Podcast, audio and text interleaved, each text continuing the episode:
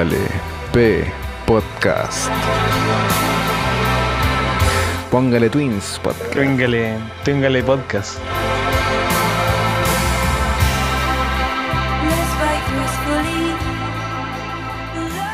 ¿Cómo está, compañero de aventuras? Querido, querido confidente, camarada. eh, arroba Egas Venegas, también conocido en las redes sociales como arroba Manjarcito Kun. No, yo ahora soy arroba dulce de leche. arroba dulce de leche. Dulce de leche guion bajo kun y en bajo el bueno. guion bajo el bueno, como me llamo también en TikTok. Exactamente. Eh, ¿Vos está ahí? Aquí estamos de nuevo emocionados por volver a Póngale P. Eh, tenemos ahí nuestro proyectito también de la radio P, la cual va a seguir saliendo, suponemos. Saliendo, sa- nos tienen que sacar el embargo. El los de- embargo, sí, los de la Rock and Pop. Nos han cagado, weón, todos los proyectos. Weón, si tenemos horas y horas de, de- de Radio P, pero la Rock and Pop con Denis Maledrani y. Sí, especi- sí, po. Es No, que no. no- nos dijeron que está registrado el nombre, eh, la palabra radio. La palabra, la palabra radio. Y en la letra P. La letra P también, No es fácil po. utilizar la palabra P. Sí, o po. sea, la letra P. ¿Cómo estás, colega? No, pero estamos bien, estamos aquí listos para un nuevo capítulo sobre... Estamos renovados, yo creo que estamos retomando. Estamos El retomando. retomar es diferente a renovar porque de repente estamos en otra sintonía. Estamos en otra. En otra sintonía. Hay, hay cambios. Cambio en la vida, Cambio cambio. en la vida. Estamos en septiembre eh, ya. ya estamos en septiembre. Sí, porque Ponquita, se supone que en agosto volvíamos, pero ustedes saben, por la vida a veces. La vida a veces no es tan. Uno no la puede programar tantos meses antes, po. Salvo que. Porque salvo como- que sea un viaje, pero.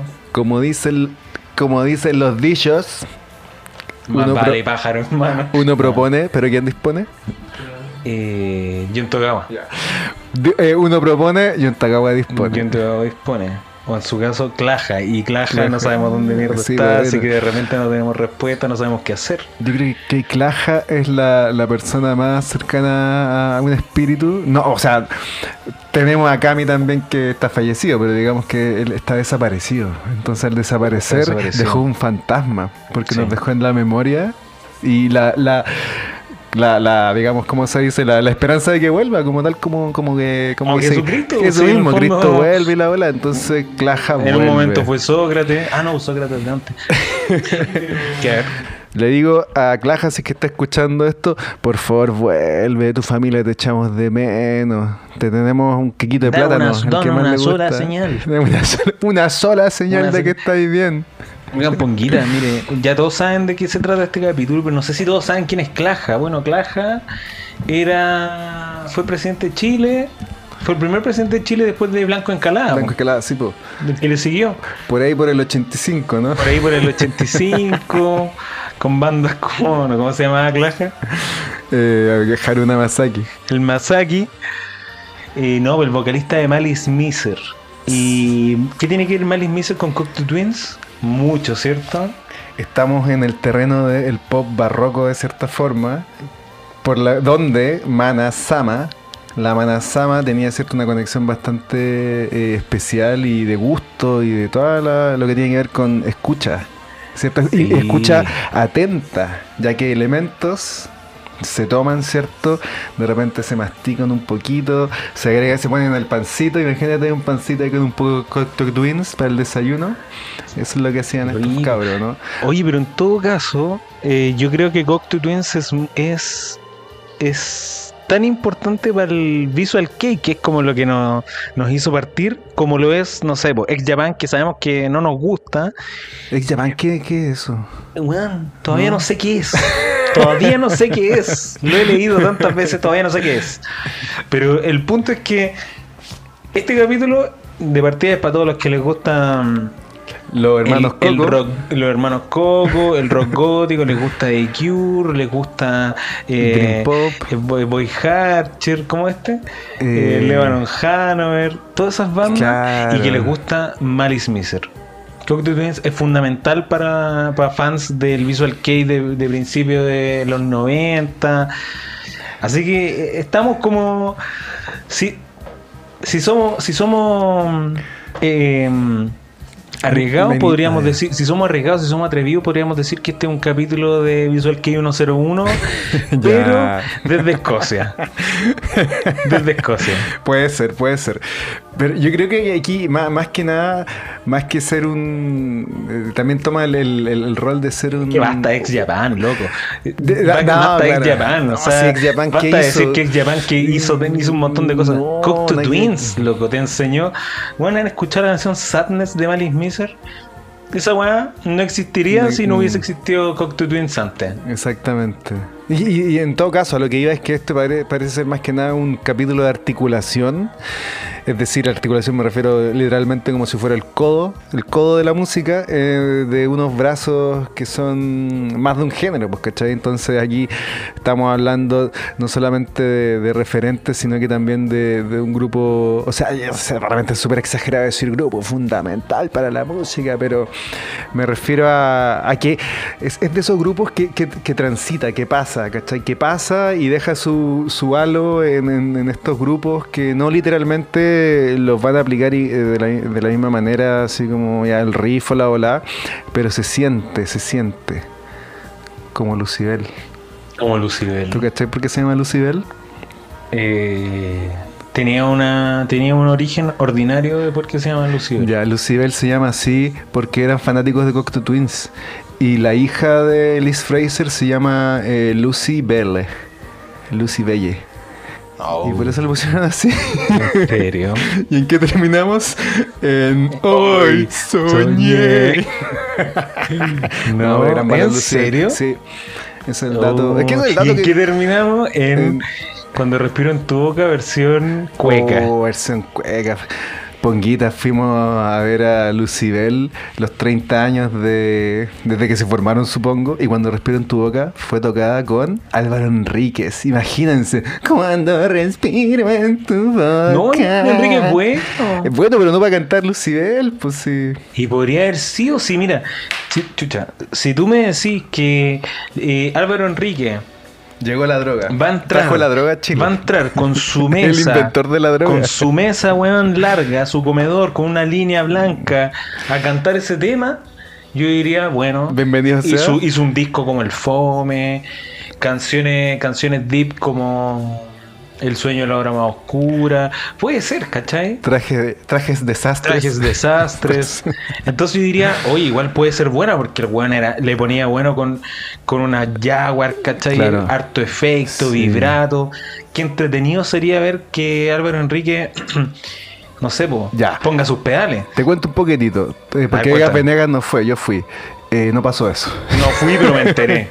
No pasó lo que estás diciendo. La situación que describe me parece bastante ideal, preciosa eh, y, y- y so- y por sobre todo contingente al tono de Lucibel mismo. Y posible si fuese el año Imposible. 96. Pero no fue así. Fue cuando respiro en tu boca. Y una guitarra acústica. Pero bueno, igual eh, debo rescatar que después la Ah, volvieron, flaco. la volvieron a tocar. Bien. To- Ah, todas las canciones como que originalmente no son acústicas, Que cornetearon. que cornetearon así que hicieron mierda, la volvieron a tocar en la versión legal. Ahí faltó alguien en todo el equipo Que le dijera, oye, No, no, no, no, no. ay, ay, ay". Faltó alguien en todo ese equipo que preguntara por qué. Así como.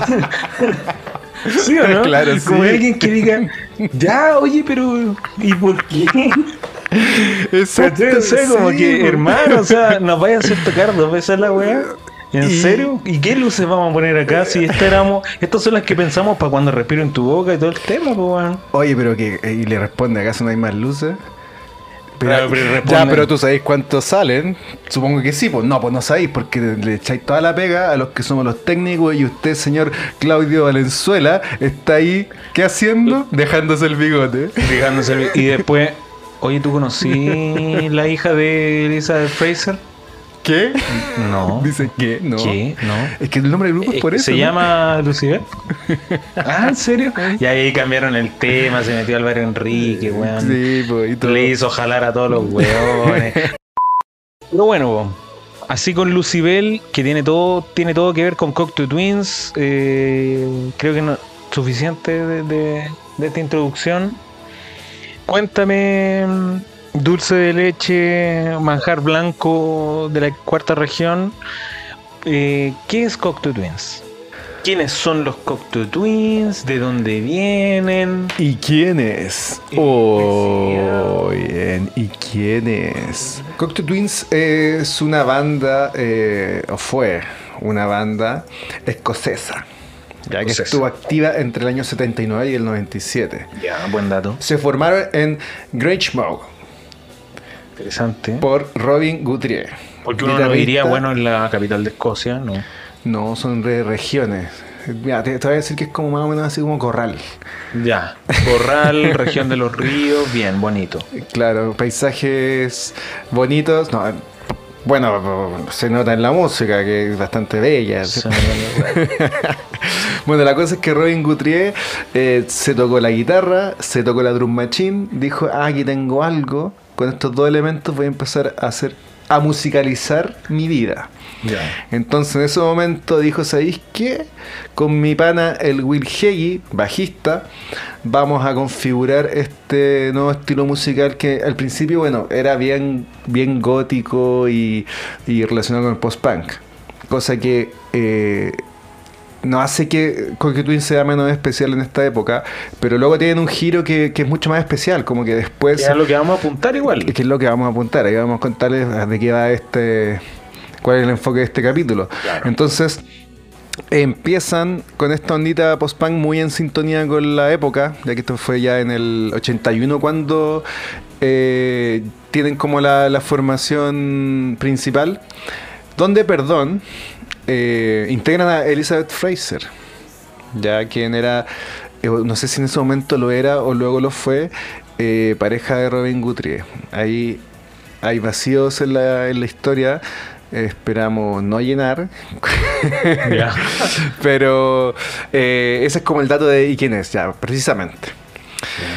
Eh, para mí, Cocteau Twins generalmente, eh, claro, es una banda compleja, completa, pero en este capítulo lo que vamos a estar haciendo es enfocarnos específicamente en el giro que tuvieron hacia, y que fue onda, interesante, un giro que no, no ocurrió de un momento a otro, sino que fue mutando entre discos que traía canciones con ciertos elementos que lo que después llamáramos Ethereal Wave o Dream Pop. Claro. ¿Cierto? Dream, Dream Marupopu, como diría Haruna Masaki. Oye, eh, no es por desmerecer el primer disco, porque no lo vamos a abordar, pero Claro. yo sé que hay gente que le debe gustar mucho el primer disco porque Se lo debemos, se lo debemos. y, y, cla- y es un disco bueno y es bien es como yo lo encuentro duro, ¿cachai? Es Así bien, como, sí, es bien potente. es como bien heavy la weá, así como bien ruidoso. eh, supongamos, eh, en el 82 que estaba pasando, Suicide de Banshees estaba con temas muy así como, entre comillas, alegres, ¿cachai? Claro, Eh, sí. El post-punk estaba. El 82 de Cure estaba con el pornography, ya ellos se fueron por una bola más oscura, pero, pero el Garlands, el primer disco, es como duro, ¿cachai? Así, Claro. es muy eh, punk, pero no es tan post-punk como la corriente que se estaba llevando, ¿cachai? Claro. Es como, me- es muy punk dura, de hecho... Hay un artículo que describe como dark post-punk porque es como denso, ¿cachai? Es, más denso y es más rápido y mm, no hay batería en el primer disco. Entonces ahí está el drum Sí, machine. claro, Entonces además tiene una cosa que, que inclusive un poquitito media industrial. Eh, pero, pero tiene cosas buenas. Lamentablemente no vamos a destacar ningún tema, pero Mira, yo me acuerdo mucho de Wax and Wayne, que es como la más parecida a lo que a lo que nosotros vamos a ir mencionando.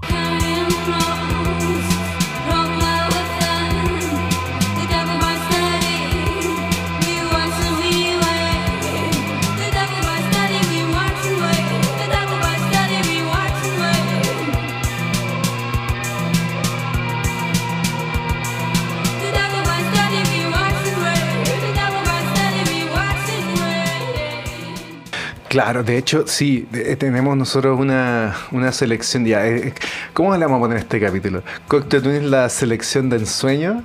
que así es como yo denominé. La selección de ensueño. La selección de ensueño. Ethereal, Ethereal, Ethereal, póngale Ethereal. Póngale Ethereal. Ethereal y- P, no sé. Dream P. Ethereal P. Y que, ¿sabes qué? Em, una de las canciones que, que seleccionamos, que bueno, va a ser la primera que vamos a analizar, es, del Head Over Heels, cuyo disco comparte. eh, no, cuya canción comparte en el disco con Musette and Drums.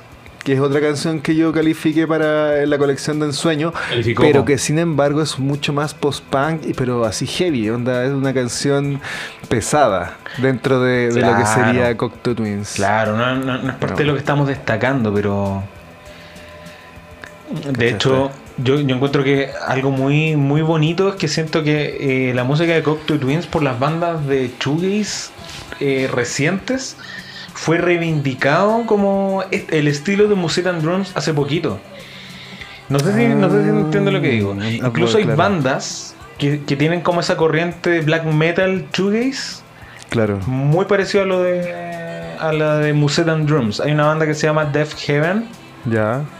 que tiene esa onda media black metal, shoegaze, dream pop y tiene esta onda así bien densa. Eh, hay, otras bandas bacanes como recientes que reivindican por fin lo que hizo Cocteau Twins, Twins. Porque si nosotros decimos ya, a ver, ¿en qué bandas, de qué bandas shoegaze o dream pop eh, la mayoría de las bandas, entre comillas, del 2010 en adelante, como que ha imitado? Y Yo creo que al final las bandas que, que son post 2000 post 2000 en adelante son como re- de repente siento que son como un poquito no sé si reinvenciones pero toman mucho más que de Cocteau Twins directamente como lo que, lo que hizo bandas como Slowdive. Que Slowdive estaba Slowdive, de igual que Cocteau Twins, de manera tardía. Yo creo que Sí, las po. bandas del 2000 en adelante como que intentaron repetir todo lo que hizo My Bloody Valentine.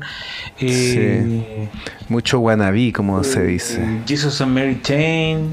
Claro, que finalmente convengamos, ponguitas, que perdón si aquí eh, se hieren eh, sensibilidades, pero Oye, no, este weón se, se puso, se puso brígido. no, sin esta temporada vengo, vengo con sin pelos en la lengua, como se dice. No tenemos miedo, no De tenemos Jesus miedo. and Mary Chain hay Voy a que, decir bandido. hay que replantearlo. ¿Qué voy a decir Hay bandido? que replantearlo, eso nomás digo. Vuelvan a escuchar, pero así conscientemente, eh, los primeros tres discos. Y díganme con qué vuelven de conclusión. ¿Ya?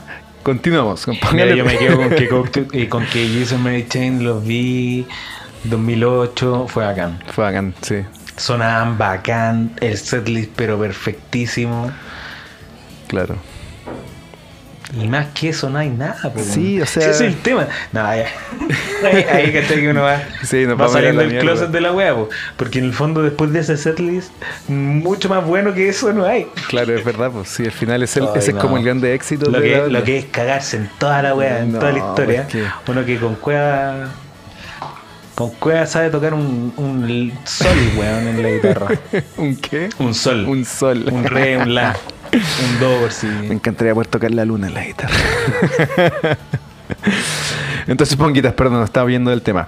Em, claro, la reivindicación sonora, estilista, estética de Cocteau Twins en las bandas actuales, quienes... Yo no sé si se entendió lo que dijimos, pero.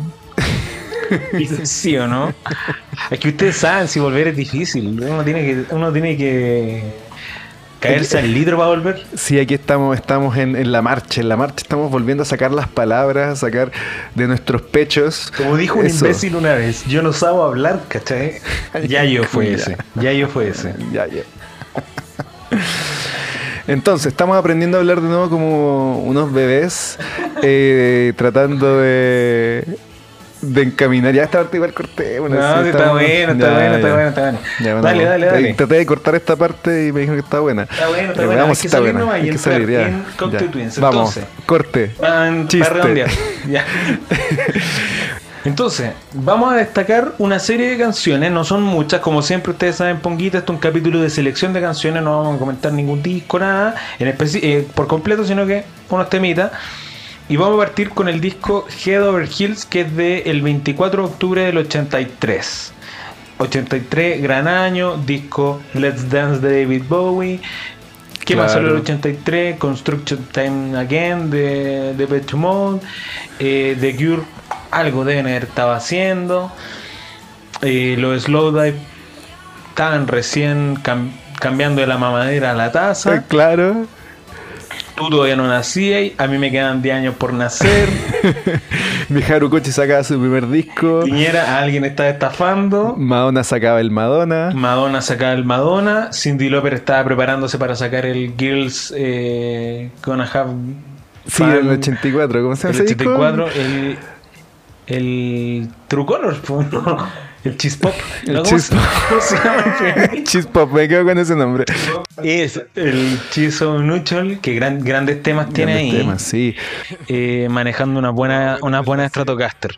Oye, a propósito de Stratocaster, yo hay algo que quiero destacar mucho con Cocteau Twins, es que creo que no... Mm, Mira, después le vamos a dar la receta de cómo tocar una canción de Cocteau. Yo sé que hay gente que le gusta así como, ¿cómo mierda puedo replicar Claro. este sonido en mi casa con una guitarra marca Memphis, un, un amplificador Randall y un, y un, Y un multipedal. un multipedal Zoom que tiene modul- modulaciones. Claro, esta temporada se viene también con ayuda comunitaria desde Póngale Ayuda comunitaria. Porque Sí. yo sé que hay mucha gente que quiere aprender a tocar esta weá. Les po. vamos a enseñar a hacer marraquetas y a configurar sus pedaleras para poder tocar bandas como Cocteau Twins. Y además vamos a tener un servicio personalizado. Ustedes nos van a decir, tengo tres plátanos maduros. ¿Qué puedo hacer con esos tres plátanos maduros? Nosotros les vamos a entregar una receta. Pero hoy va a ser Cocteau Twins. Cocteau vamos. Twins, sí. Heather Hills, ¿cuál es el primer tema? Ya. Antes de Heather Hills, ya que estamos entrando en la, nueva- en la nueva temporada y estamos también saliéndonos del tema a lo maldito, quisiera dejar un disclaimer. Es que quizás pueda sonar un poco demandante, pero nunca nos escriben las cosas que les pedimos que nos escriban, ponguitas. Se me quebró la voz. Sí. Les pedimos no- que en un capítulo del año de la pera que pongan en los comentarios de qué país son. Luego que nos pregunten, que no sé, la carta astral de Harumi Luego que nos den el número de tarjeta que está atrás. Claro. Si no cuesta nada, weón. Entonces, supongo ojalá quien esté escuchando, mira, si hay alguien escuchando esto y le da vergüenza escribir algo en, en el, en el muro, En el- el muro, en la publicación, porfa, hágalo, escriba por lo menos, esta va a ser la clave, va a escribir eh, Lucibel.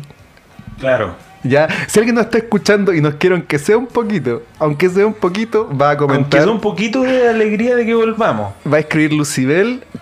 Por otro lado, si es que se motivan más, pueden escribir eh, lo que quieran. Bueno, no tenemos ningún problema con responder. La pregunta que no me acuerdo cuál era. Que no tengo ningún problema en que nos den amor tampoco. Ah, ya, ya. Sí. Ya. Ya que en este mundo falta tanto amor, chiquillos. Yo, le- yo les ¿Por qué digo, creen amen. que Cocteau Twins ya no está vigente? ¿Por qué creen que Cocteau Twins ya no está vigente? Por mezclar el hambre con las ganas de comer. El hambre con la cana de comer, Así se, ese es el dicho, ¿no? no sé. Ya, Entonces. empezamos, ponguitas. Eh, gracias por escuchar toda esta introducción. Estábamos con incontinencia oral. Y porque nosotros no nos vemos hace cuánto, hace 13 años ya que no grabábamos. Hace 13 años. Cierto, hace 13 años, ponguitas. Hace ya- 13 años. Sí. Porque nosotros todo esto lo grabamos yo desde Corea del Norte, el Álvaro. No, yo ya desde estoy, estoy viviendo en. ¿Cómo se llama esto? Galápagos, la isla. La isla Galápagos. Tiene, Mi una, vecino. Mi, tiene mi- una buena tortuga metida en la raja. Loco, mi. mi vecino está a 5 kilómetros de distancia. ¿Tú crees que yo puedo dormir pensando en que puede entrar un cocodrilo a zamparme el brazo? Hoy, en pleno año, pleno año 2036. Sur- surreal. Sur- Surreal. surreal. Así estamos en esta temporada, Así un poquito de radioteatro. Un poco de radioteatro. Y. Delirios. De- Póngale P, delirios. Delirios varios. Delirios Bueno, varios. ahora sí. Empezamos. Heather Hills. Primer disco que vamos a destacar una canción. Sugar Hiccup. El hipo, el hipo azúcar. El hipo de azúcar. Vamos con eso.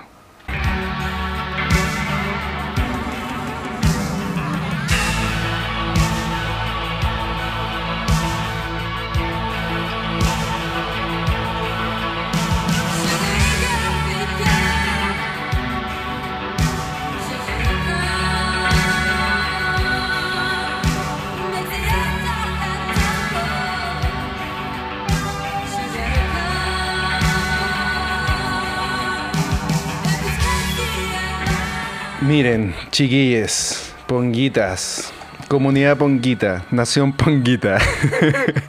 Eh, hay un dato que es, interesante de comentar y que muchas veces me he encontrado con, gente que le gusta Cocteau Twins y que, claro, obvio que a ciertos datos no se van a leer por una un tema de idioma, pues, ¿cachai? Y una de las cosas, uno de los elementos importantes que tiene Cocteau Twins es, bueno, primero que muchas de sus letras no tienen ningún sentido eh, como en poético y ni siquiera sentido las frases, no están gramaticalmente bien armadas, etcétera, porque la bola que tenían era que la voz fuese un instrumento más.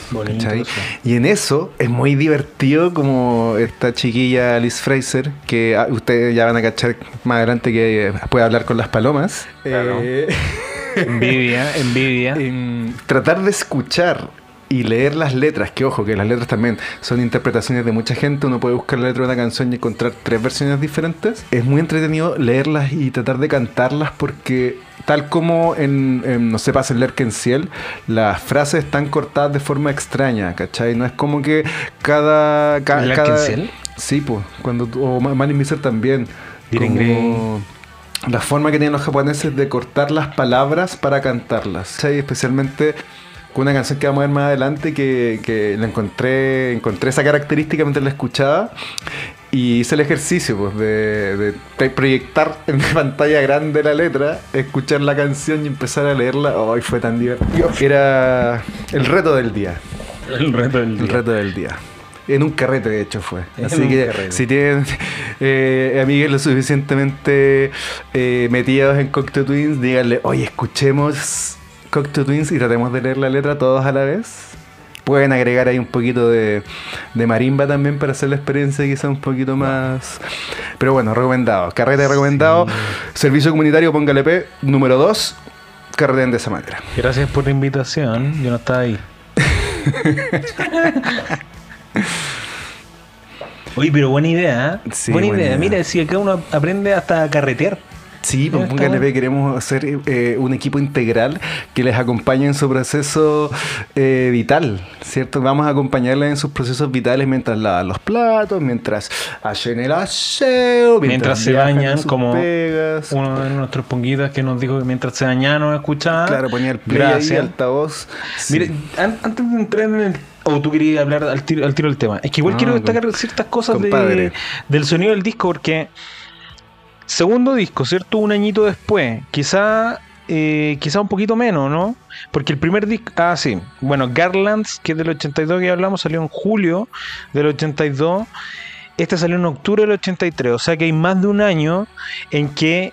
eh, la banda evolucionó a un género que es, es completamente nuevo. ¿Cachai? O sea, el 83 no sé si, si hay una banda que sea, eh, o sea, de más que sí, ¿cachai? Pero Pero tan notoria. tan notoria, como tan, que destaque tanto y que sea además tan influyente. ¿Cachai? Un disco que en general tiene un sonido muy influyente y que creo que Sugar Hiccup debe ser la canción que Más representa el más ensueño. Y, y claro, el ensueño y en general como un sonido que muchas bandas quisieron replicar después tanto en producción como en la forma en que los mismos instrumentos son tocados, ¿cachai? Exactamente.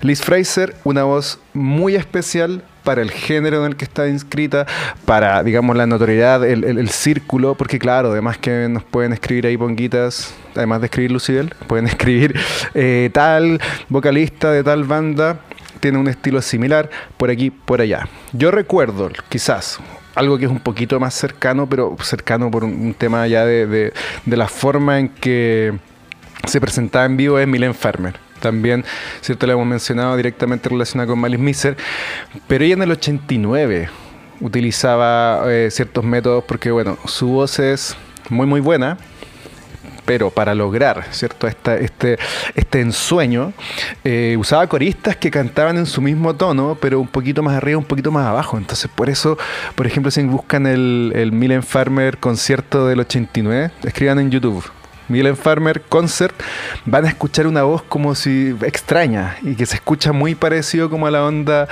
esta de Cocteau Twins, eh, esta onda barroca en la voz eh, y que se produce de tal manera, o en el fondo se logra utilizando varios vocalistas a la vez. Teniendo como voz principal a, a Milen Farmer, que es como la que lleva el tono más importante. Ajá. ¿Se entendió? Sí, se entendió. Poquito se entendió. Se entendió, se entendió. De hecho, me estoy imaginando a Millen Farmer y a todas las otras, las, a las coristas. Claro. Y el punto de eso, ¿Cuál es el punto de eso? ¿cuál es el punto de eso? Ah, que es una de, de quizás otra eh, representante de un sonido similar. Porque aquí iba, que es especial, eh, en el fondo, Liz Fraser para el género en el que está inscrita. Sí. Y que eso es un elemento, digamos, que también hace que este disco se nutra de estos elementos más ensoñadores, porque como que calibraron eh, la estética musical con la voz de ella. Sí. Bueno, está eh, eh, la- el tema de la voz como. el principio de la voz como instrumento. Exactamente. ¿Cierto? Y en, y en este tema, eh, creo que además la voz no es tan brígida como es más adelante incluso. Exactamente. Pero hagamos el ejercicio comunitario, ya que no podemos enseñar mucho cómo cantar. Entreguemos el dato de cómo tocar esta weá, así que, que qué efecto poner. Ya. Va a ser cortito, ¿cierto, segundito, va a ser un segundo. Tienes que poner Listo. un chorus.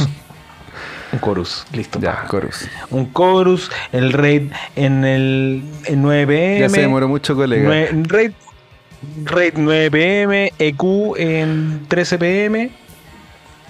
Te puedo agregar un par de cosas, como el orden.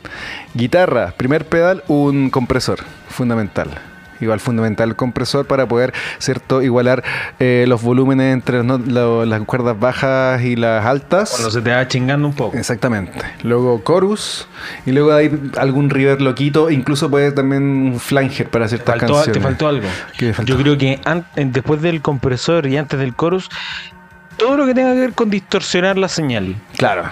¿Cachai? Siempre entre compresor y chorus, nunca Por ejemplo, después. si ustedes di- dicen, ¿sabéis que mi, mi Cocteau Twins favorito es el de Garlands? Ándate por un fuzz, ándate por un rat, pero bien enfusado, porque es bien ruidosa la wea. Si acá estamos, Tono brillante. estamos cercanos a cosas brillantes, pero a cosas ruidosas también. Claro. ¿Cachai? Quizás aquí Cocteau Twins dijo, ok, ¿sabes que queremos irnos a algo más etéreo, ¿cachai? Con This Mortal Coil y las bandas 4ID.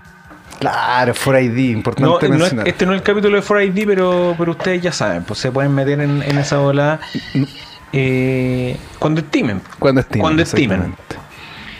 Bueno, colega, eh, algo que quieras decir de esta canción en especial. Yo quiero decir que me gusta Caleta y que creo que no envejece de ninguna manera. Puede que sea de mis favoritas. Después vamos a hacer el, El rank. el rank de cuál es tu favorita de la, la selección, pero esta yo creo que es demasiado. Demasiado bacán porque es muy emocional, weón. Sí. Es una bonita transición porque igual si lo pensamos el post-punk es un poquitito más viejo. Claro. ¿cierto? Ya está como más finales de los Hablemos 70. 78. Acá ¿cierto? estamos ya en un buen momento en que en los 80 están pasando cosas bien movidas, po. Claro, o sea, se perdió la banda principal quizás del a nivel mainstream del, del post-punk que es Joy Division. Ahí ya está New Order con todo perdió su Joy. Division, pero se ganó New Order. Ya, Claro. ya lo escucharon en, un, en uno de los capítulos antiguos. Y si no lo escucharon, vaya. Y a si no lo escucharon, bueno. Va y gana por él. Hay algunos clics que, que nos hacen solos. Bueno. Ah, bueno. Algún dato súper interesante. John Peel. ¿A quién le importa John Peel? Uy, a la gente que le gustan la las música. mezclas de John Peel. John Y Peel dijo que el disco era bueno. Y, y en su programa de radio vamos a hacer un día especial John Peel, capítulo de John Oh, Peel. me gusta. Oye, igual estaría buena esa Sí, súper bueno. Especial John Peel. Eh, ahí el disco fue tocado por completo en su, en su especial de radio. Wow. Así que Atentis. prepárense. Si no saben quién es John Peel, googleen John Peel y se van a dar cuenta que ese concha de su madre tuvo weón a las mejores bandas del mundo tocando en su en su, En su programa radial. en Suecia con Providencia. Siempre. No, y eso es lo que hacía Ponga LP. Él decía yo quiero ser. Él decía yo quiero ser los Ponga LP de. quiero ser los Ponga LP ¿De dónde? De, de Inglaterra. De, particularmente De de, Chis- de Cheshire, si es que se pronuncia así, de Haswell. bueno, ahí, va, a usted, ahí ustedes van a cachar, pues supongo que hay fans de John Peel. Siguiente tema. Siguiente tema. Pandora. Para Cindy.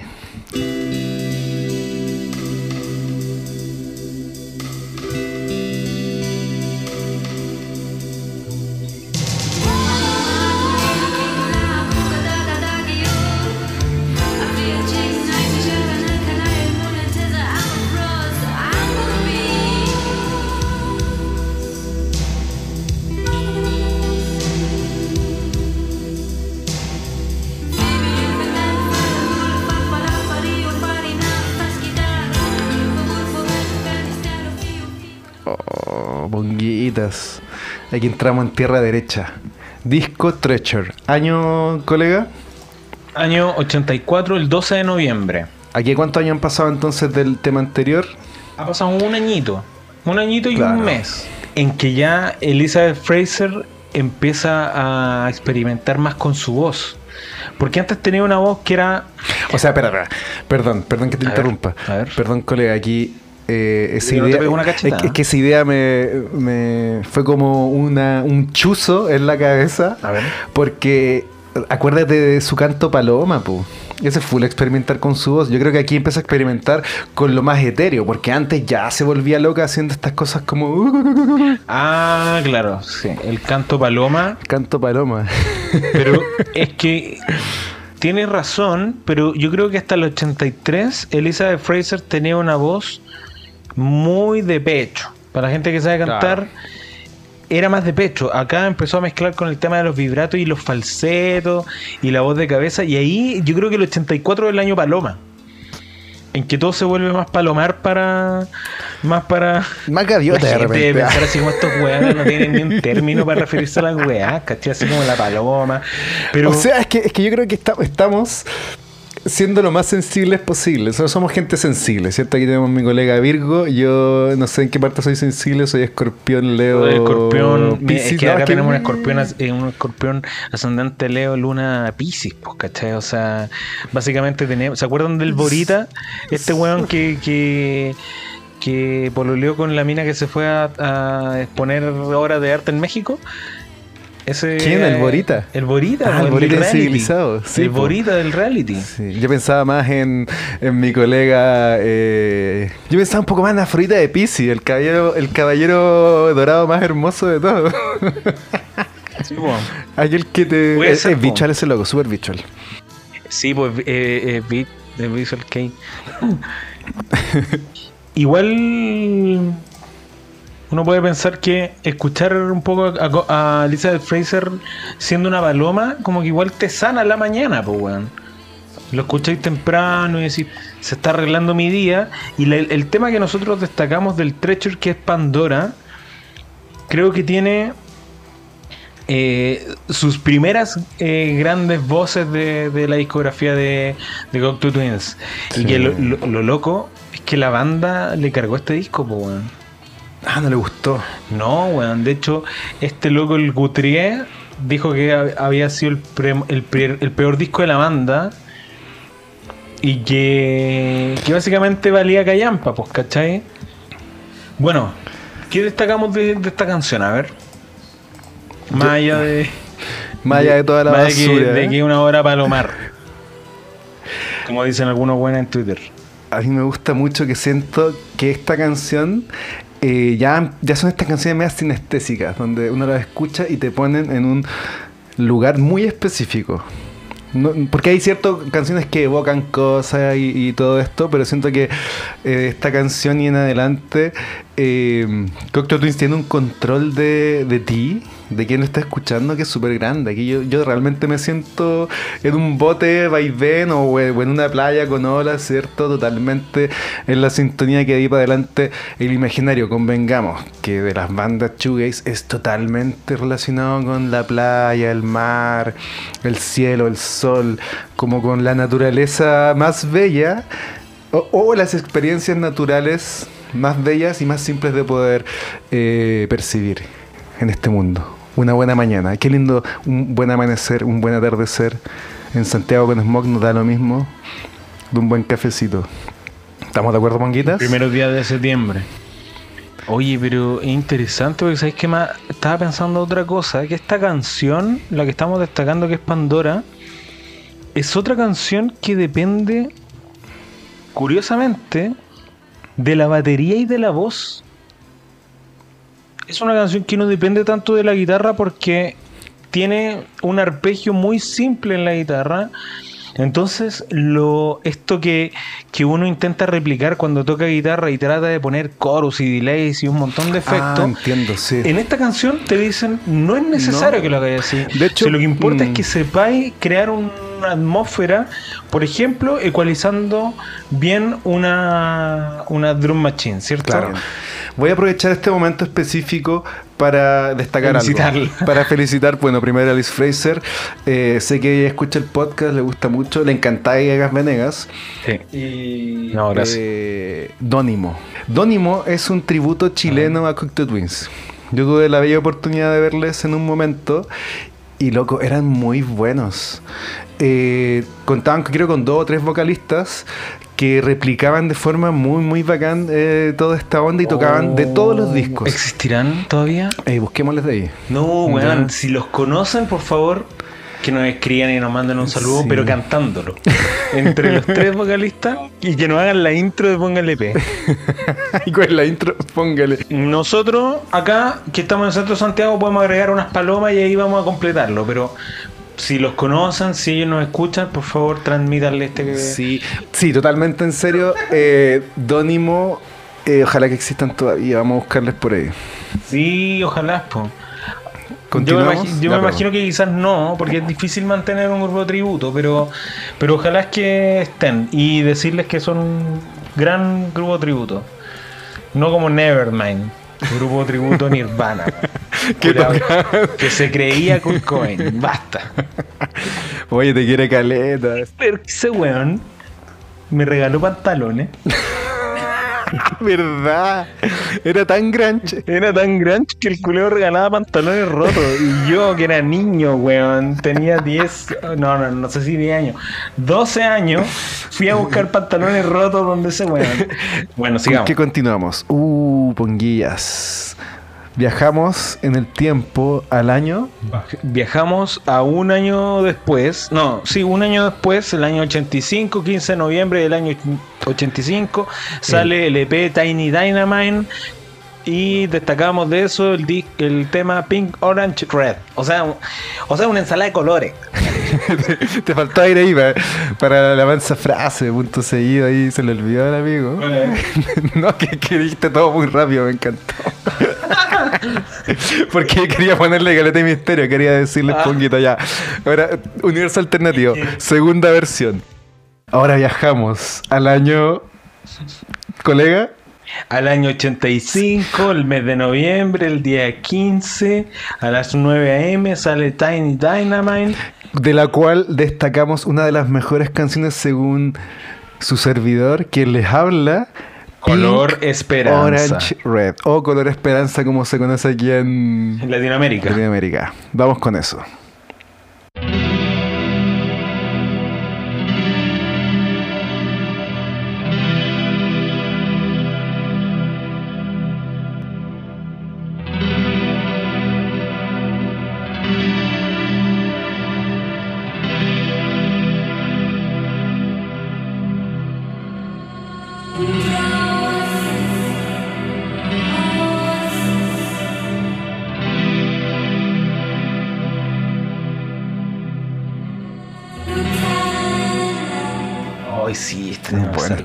Este. Esta canción es mentor. ¿Hay cachado ese término mentor? Sí. Mentor. ¿Quién usa ese término? Yo lo he escuchado. Eh, Yo creo que no soy la persona adecuada para usarlo. No soy del tipo que la usa.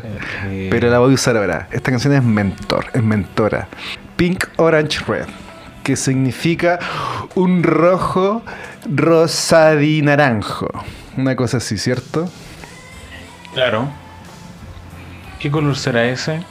Yo creo que ni ellos existen, sabían. Ni ellos sabían. Y el punto es ese mismo. Ese mismo es el punto. Porque aparte que es un Dynamine. ¿Qué es un Dynamine? Pequeño Dynamine. Mira, Dynamine es una marca registrada de me- metil liberin, un compuesto natural que se encuentra en ciertas plantas, en particular en el café robusta. El café robusta. El café robusta que, que es un grano de café que tiene más cafeína. Ustedes que son lo- los finos que toman arábica, acá en Póngale P tocamos robu- tomamos robusta.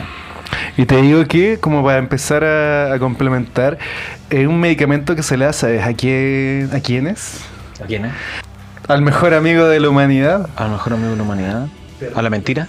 la mentira. A las mascotas. nuestro- A las mascotas. a las perritas, a los gatitos le dan Al Dynamite cachupín para... aquel. Al cachupín cuando anda medio bajoneado. Se le da Dynamite. Oye, es que no Bonito. puede ser posible que si nosotros estemos bajoneados, el perro también, weón.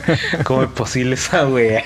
Miren, aquí les encuentro. Vos viniste a alegrarme la vida. Ay, qué heavy, mira, la publicidad es, es chistosa. Encontré una publicidad de ahí y que pareciera ser que un perro tiene que mirarla, pero la- un perro no va a ver esta publicidad. Pero miren lo que dice: dice, la formulación gerontológica más moderna, ser viejo o sentirse viejo. Y sale un perrito como mayor con un perrito guagua. ¿Qué, y qué dice, ¿Qué dice ese perro? Vive y deja morir. Vive y deja morir. Como diría Paul McCartney. Bueno, eh, vamos con. Vamos con eso, Pink Orange Red. Vamos con Pink Orange Red. Ya la escuchamos, se supone. Gran temazo. eh, aquí, espérate. Es que ¿sabes qué, qué es lo que pasa con este tema? Que aquí, mira, si ustedes pueden decir, weón, todos los temas de Cocktail Twins son iguales. Algunos dirían, algunos que están más a la defensiva dirían, "Oh, no importa si son todas buenas. Claro, porque no son todas iguales. ¿Ustedes han escuchado el primer disco de Slowdive? Ese disco no sería nada sin este tema. Sí, ya que este tema parte eh, guitarra más voz, rompiendo total- totalmente con lo que dijimos sobre la canción anterior, y una intro que igual dura varios minutos, o, o más de un minuto. Una canción de 4.37, donde van instalando elementos, las bases, lentamente. Uno diría, ah, qué, qué rico tema, suavecito por, por, por sus características. Pero tienen que darle tiempo porque hay un momento donde entra la batería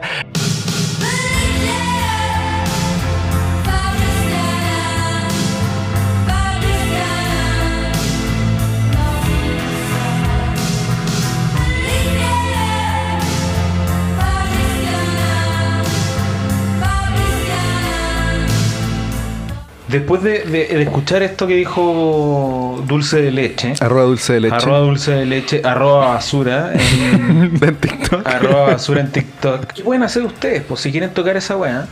Ah, nos metemos al tiro a lo técnico. Sí, no, yo quiero irme a lo técnico porque es demasiado destacable. Vamos. Toma tu guitarra eléctrica. Ponla- ¿Puede ser un Stratocaster Ya, Memphis? Stratocaster Memphis, yo te ayudo. Eh, las Stratocaster tienen cinco posiciones en las cápsulas. Eco, leco.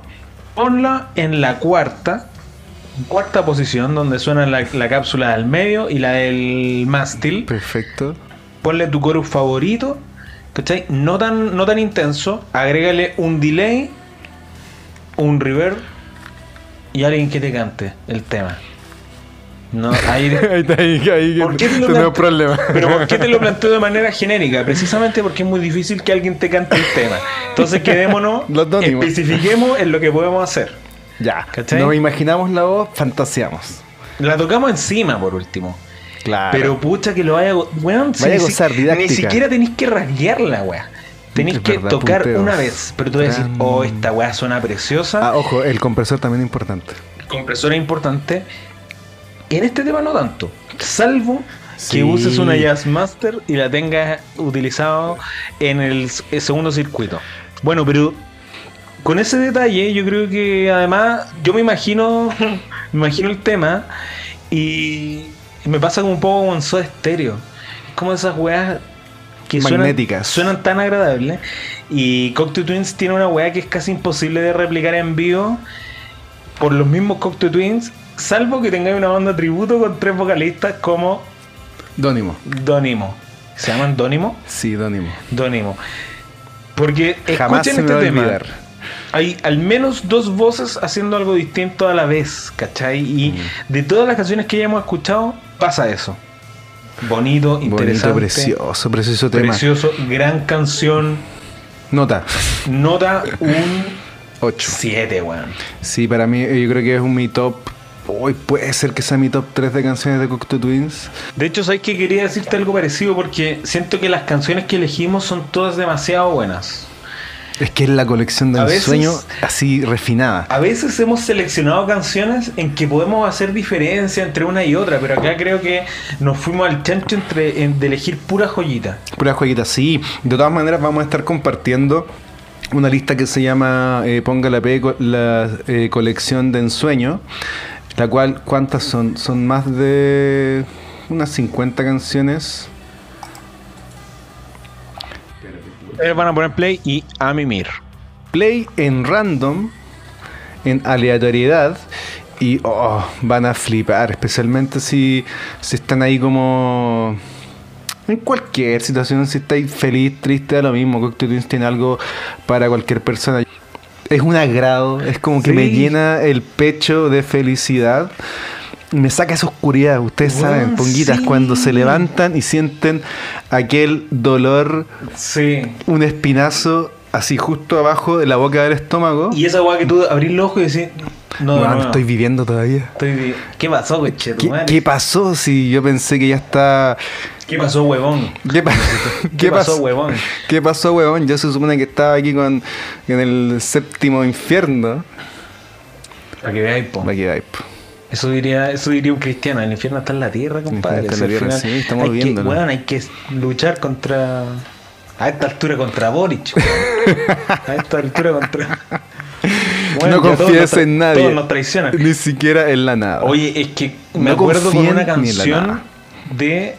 Es como para salir un poco, pero lo, lo que me entrega como la. Lo que siento con Cocteau Twins y con canciones como esta, que es Brighter de Slowdive. Sí. Brighter tiene esa de esa, esa wea como eh, Brighter es la sensación de Slowdive, o sea, con, o sea con, de Cocteau Twins, ver todo demasiado iluminado. De hecho, la, la letra de Brighter es muy luminosa, dice Claro. así como eh, como solo date- como da la vuelta y sonríe porque todo se va a ver mejor, ¿cachai? Déjalo, déjalo todo el tiempo, todo va a sanar. rico, primer mundo la suave. vidita que tenían, pues es fácil decirlo. Y seguido salía O sea, a la vuelta y te lo claro. Si tu papá es empresario, si, si La básicamente tú vivís de las acciones que te dio tu papá, De más que sí, po. de más que sí, pues, weón. Acá uno Pero se tiene que sacar la chucha de lunes a domingo, weón. Eh, ah, perdón, algo antes de terminar de Pink Orange Red. eh, uno de los elementos que tiene que encuentro que es decidor respecto de, de cómo uno a ti te puede inspirar a hacer música es que aquí podemos quizás diferenciar eh, tres partes principales. Esta intro etérea, guitarra más voz. Luego tenemos aquí el grupo banda realizando su, su, su trabajo de banda.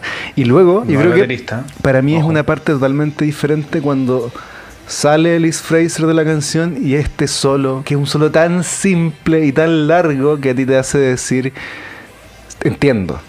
Porque cuando la música es simple, es compleja a la vez, se entiende, tú la sientes y dices, entiendo lo que estoy escuchando porque no es un para, para, para, pero, para, para, ¿cachai? A lo que voy. Cacho perfectamente. Y creo que las grandes bandas comparten esa característica. Quizás no, no en todas sus canciones, Y no todas las pero bandas. esa simplicidad. Sí, po, porque hacer cosas simples es difícil. Cuando uno estaba en esa weá de ya quiero hacer una canción y decir, pero tengo Saludos que, a los fanáticos del Mad Rock. tengo que agregarle algo más, ¿cachai? Eh, se pone difícil. Es relax y al final yo creo que chillax es una- un buen un buen punto de comienzo si es que están haciendo música, están con bloqueo de escritor. Y si tu canción dura 6 minutos y en esos 6 minutos estás haciendo todo el rato lo mismo, si no tienes nada más que agregar, tenéis dos opciones, o acortarla o cantar bien. Hay una tercera opción. Balazo. El balazo. El balazo. Ir a luchar por tus derechos No, también. también, sí, pues. No más Sí, la- las cosas no van a cambiar porque estamos aquí sentados escuchando un podcast, Exacto. ¿cierto? O sea, igual hay que parar la olla, sí. Pero hay que darse el espacio Hay para, que parar la para la subversión. Hay que parar la olla. Y, uno, y una de las formas de parar la olla es comentando el siguiente P. Vamos. Loves, loves Easy Tears. ¿Qué significa eso? Las fáciles lágrimas del amor.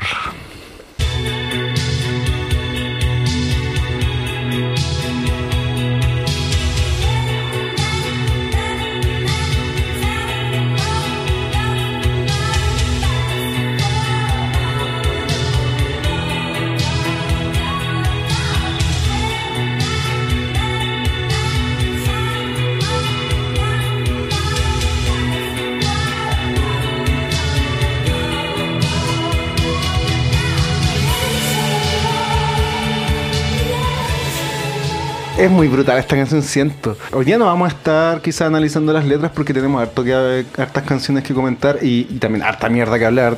Podemos convenir que hasta ahora hemos hecho harto, Popocín. harto popocín, harto, eh, harta ficción. Entonces, eh, tarea, hoy vamos a dar varias tareas. Ya, quien esté sano mentalmente, en paz, quien eh, cada día despierta quizás de una forma eh, más optimista y no siente que no siente el pesar de un nuevo día, vean la letra, compréndanla y háganla propia. Esos ojos, aquella boca. ¿Te gusta esa canción? Me gusta muchísimo. Y es otra canción que me impresiona para el año que es. Oh, Porque estamos en el año 86. eh, no es como que en el año 86 no haya otras cosas complejas. Pero sí eh, me daría rabia que alguien no considere esto como fundamental para... Mm. Pero ¿sabéis que Además siento que, con esta canción es Dream Pop, pero vuelve a algo medio punk. Sí, por la cadencia de la batería es. Por la cadencia de la batería y por lo, eh, lo, lo modulado tan limitado de la guitarra. O sea, solamente está. No, no, no es tan. No tiene tanto delay, tanto reverb. Sino que solamente tiene la modulación del chorus, ¿cachai? Puede ser muy técnico y muy aburrido esto que, que estoy diciendo. Pero. eh, Se resume en que es un rico tema. se resume en que es un rico tema y que, y que finalmente todo lo que dije fue una lata, ¿cachai? Y que Una lata para algunos, una genialidad para otros. una genialidad para otros. 13 minutos 32 lo que dura este EP, son dos canciones. Y si quieren la versión del, del, del, del long play de 12 pulgadas, tienen Psych Smell of Farewell. Y si quieren el CD, tienen no solamente esa, sino también tienen Orange Apple. Y eso lo pueden encontrar en la Feria del Disco, que queda en el Plaza de Espucio. Eh, Disco Sol, donde se vende principalmente rancheras y DVDs. Uy, dato, en realidad. Dato de a- rancheras. A partir, a partir de este chiste, debo decirte que es verdad. El otro día, Ponguita, yo me fui a dar un paseo por el centro, me quedé cerquita, dije voy a caminar. El día está nublado, no me va a pegar el sol. Tengo el tiempo y fui a recorrer. Estaba buscando, no me acuerdo qué tenía que comprar. Entro a una de estas tiendas como disqueras que quedan ahora donde venden DVDs de películas mexicanas. Dos personas de tercera edad atendiendo el local. Entonces no lo pensé, fui donde el caballero, tercera edad mayor, vendiendo rancheras. Pásame todas las weas. No, le pregunté. Fui directamente y carepalo le pregunté, ¿tiene algo de Cocteau Twins? Él dijo, sí, obvio, y se fue. No, yo dije, por favor, que responda de forma positiva. Y volvió con un box set No. que se llama Cocteau Twins de Fontana Days, que trae eh, los dos últimos discos del grupo, más unas rarezas y, y dos discos de rarezas. ¿Lo compraste? Por supuesto. ¿Lo compraste? Sí, se ¿Y me olvidó lo traerlo. estamos- ¿Y por qué no lo estamos revisando Se me ahora? olvidó traerlo. Oh, este weón. Ay. Pero no es tan bonito en realidad, eh, son puros digipacks sin libros. eh, Ah, no, no- no sé si lo recomiendo, si es que son. Está, está de hecho en Spotify. Ustedes buscan eh, Cocteau Twins, Treasure de Fontana Days o Treasure nomás. No, pues Treasure no, no, ah, no se llama Treasure, se llama como algo box y está ahí. Si es que le gustan mucho los Oh. CDs porque son CDs y tienen donde reproducir un CD como Ruth Mandiola, que el otro día está, saluditos a ella. Eh. Eh, vale la pena, pero no, en realidad es una edición no muy. Es una edición barata, se nota que está barata Ya, porque es reciente. Es. Sí, ahí querían sacarle. Claro, a falta de, de la vuelta de Cocteau Twins, que ya podemos comentar de eso, eh, sacaron este boxer. Igual es lindo ya, para que estoy Ya, con sí, para que estamos con wea. Ya, Interesante. interesante. Bueno, eso con Those Eyes eh, That Mouse, que es gran canción. Vamos con eh, el tema que elegimos del siguiente disco, que es una colaboración, ¿cierto?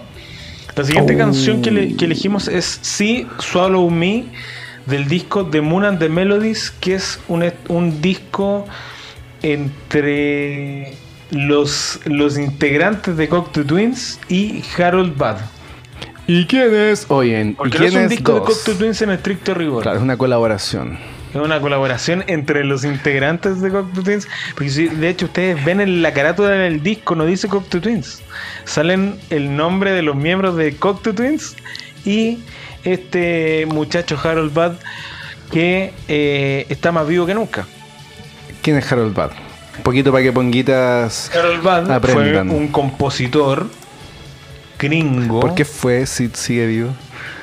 No lo maté. No, No, es que tengo que decir, te tengo una noticia. Como que acaba- Falleció. ya acaba de matar a Joe Pesci. Ah, ya. Murió el 8 de diciembre del 2020 eh, y que le decían el pedal suave El pedal suave. por Ah. su forma de tocar el piano. Ustedes saben que Ah, el piano tiene pedales, sí. ¿cierto? Y uno de esos ped- pedales es el del sustain. El y este desgraciado tocaba suavemente, supongo, el pedal. Por eso le dijeron el pedal suave. Oye, harto, harto coloquial, yo creo que eran puros puros peluzones sus amigos. Onda, me imagino con una chela, oye ya, pues el Californiano, el pecho rojo. pecho rojo de- eh, del sol, con pecas Con y pecas. el pelo rubio Y los ojos blancos Ojo blanco. por el sol. Eh, no, ¿y sabéis qué? ¿Sabéis qué fue lo que lo mató? ¿Qué? El COVID. El COVID-19. Sí. COVID-19. Por la cresta. Oye, Por la cresta. No, weón, pero es una No. mierda porque el loco además, ¿sabéis que tuvo un infarto el 2020? Y cuando se estaba recuperando del infarto, contrajo oh, COVID. no. 19 y finalmente murió. Bueno, una lata, obviamente triste, pero tampoco es como que haya sido joven porque tenía 84 años. Ya, entonces aquí, eh, Ponguita, estamos ante que estamos ante que Vegas Venegas está eh, como de cierta forma eh, justificando la muerte de alguien porque es viejo. Mm, mi abuela murió a los 80 años. Usted, eh, eh, Después de los 80 mira, años nadie merece vivir. Ya, pero si la muerte tampoco es tan terrible. Finalmente si vivió 84 años, no es como que, Sí, es no es como que tenga mucho por vivir. po, En todo caso, en realidad es como un chiste de nuestro chiste porque yo tampoco tengo mucha mucho interés en vivir. Si en el fondo tampoco es como que la vida sea tan diferente a la muerte. Y ya, si tenía 84 años, ¿de verdad que podéis decir, no, es que tiene mucho por vivir? Bueno, puede ser que sí, claro. pero es que si no lo hiciste antes, es como es como que cuando repetís de curso, Ay, repetiste por manso. mal las notas. Puta, sorry, po, weón. Esto es lo que se llama tener un insight y darse cuenta que estamos desperdiciando nuestra vida. Porque vamos a llegar a los 84 y vamos a decir, ya no lo hicimos. ¿Cuántos Pero temas? ¿qué hicimos? Póngale P Podcast, nuestra, Bueno, nuestra ahí marca. está Richard Bad, Bajista de Cocteau Twins. Eh, mm, eh, mm, o sea, perdón. Está Harold Bad, que tocó el piano en este disco. Ujú. Eh, en el disco The Moon and the Melodies, de la cual elegimos See Swallow Me. Vamos a escucharla, antes de comentarla. Vamos con eso.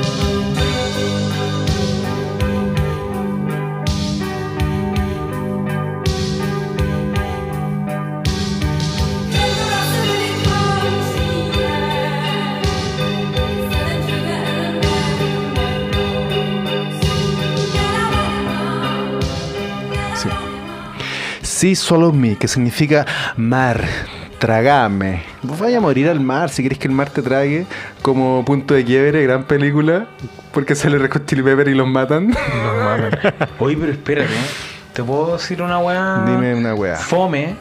Bien fome. Aquí dos ver, chilenismos. La letra me imagino que es de Elizabeth Fraser. Ya. Sí, Swallow Me. Y Elizabeth Fraser tuvo un pololo muy famoso que sacó un disco que se llama Grace. Bueno, y que tiene covers muy buenos de eh, I Know It's Over de Smiths y muy conocido por el cover de Aleluya de Leonard Cohen. Y él murió ahogado. Oh. Para pensar, Mm, Para pensar. para pensar. Dame tu comentario de Sí, Swallow Me. Si solo mí es otra de las canciones cuya reproducción ocurre cuando necesito un subidón emocional. Yo pongo esta canción y el piano con el cual entra, ya lo acaban de escuchar él. Y es cortito, es preciso.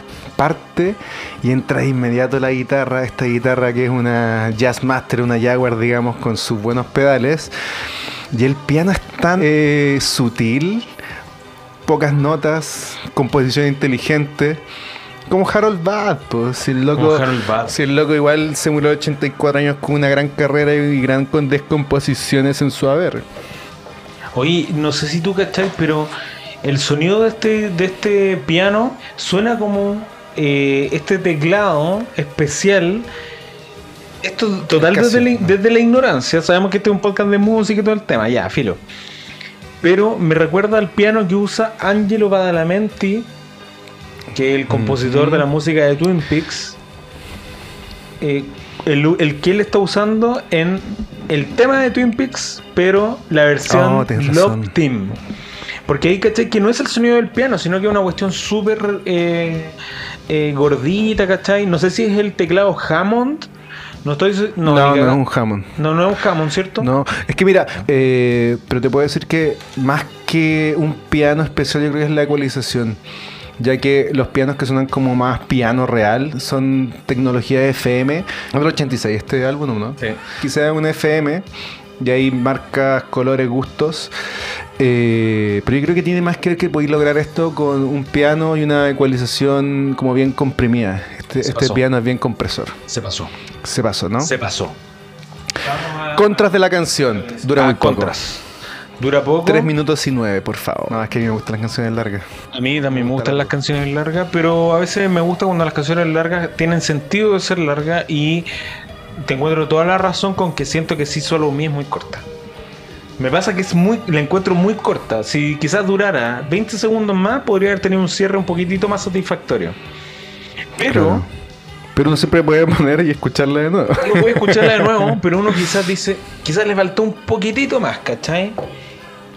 Porque eso pasa cuando hay canciones increíblemente buenas. Uno dice, oh, weón, qué, qué ganas de, de que esta canción durara mucho más. Claro. Pero bueno, no duró mucho más. Vamos a la siguiente. Siguiente disco, Bluebell Null. Eh, ¿Año? 88. eh, ¿Te interesa el mes? Me interesa el ¿Te mes. interesa el mes? Septiembre. Septiembre. Septiembre 19. Mira, este disco que es bien curioso igual, es de mis favoritos de la banda. ¿Puedes creer? ¿Puedes Lo puedo creer. ¿O no? Es que es muy bueno, weón. Es un disco, pero para... Ahora, estamos destacando una canción en específico de Bluebell Null, que es Spooning Goods eh, Singing Good Gum. Singing Gum. Que significa haciendo una buena cucharita cantando chicle. Oye, lo que es hablar, weá. Lo que es la droga, lo que es la juventud, la droga y ser escocés. Oye, porque hablar, weá, puta que sale barato, weón.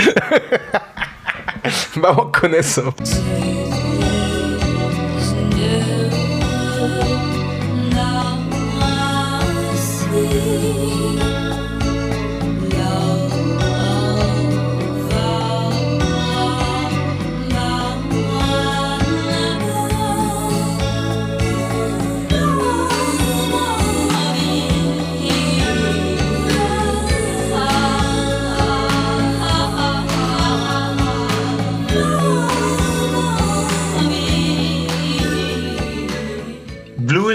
Canciones como eh, Spooning Good Singing Gum, que es la que estamos escuchando. Impronta eh, bien post-punk, yo creo.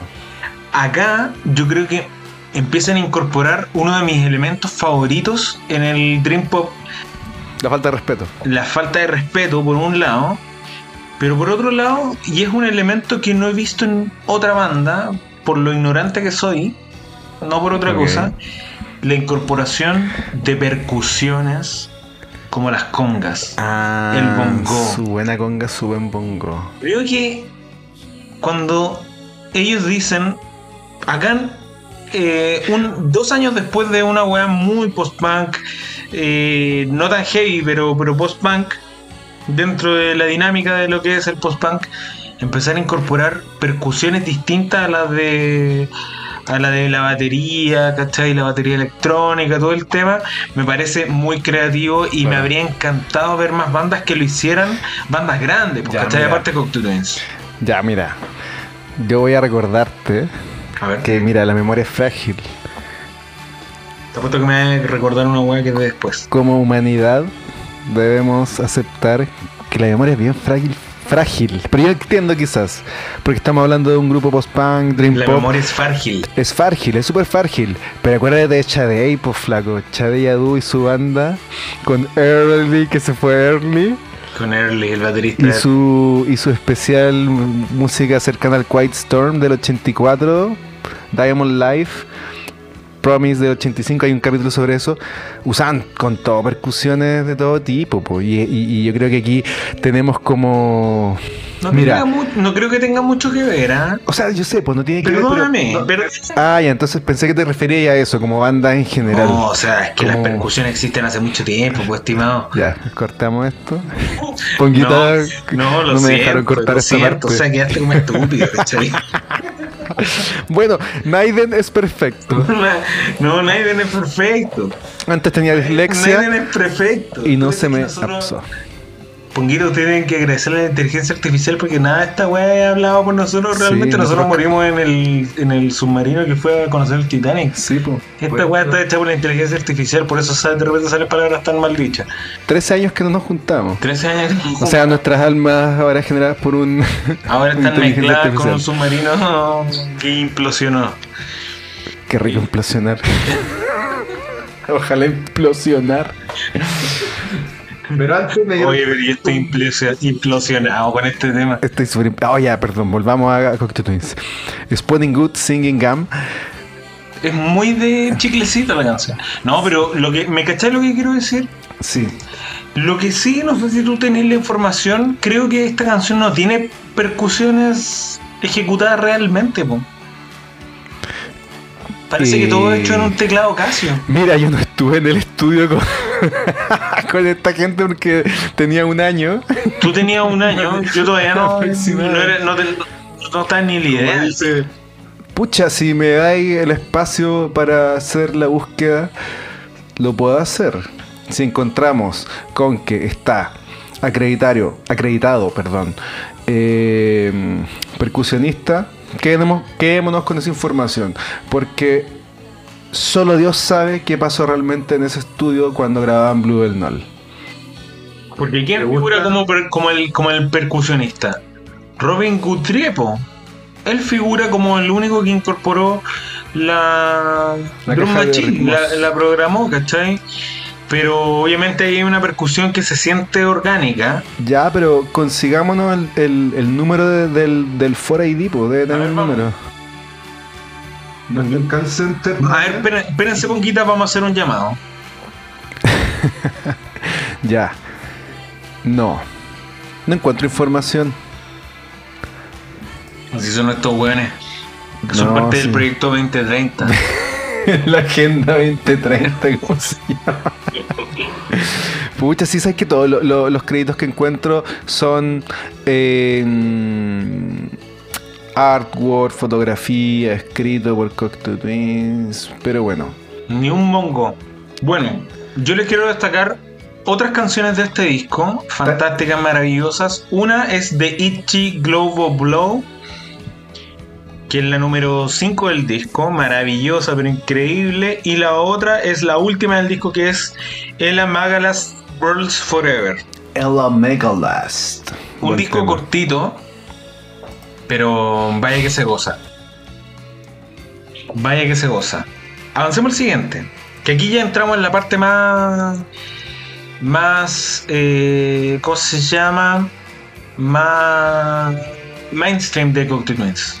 Vamos entonces con un gran, ¿cómo decirlo? Eh, giro.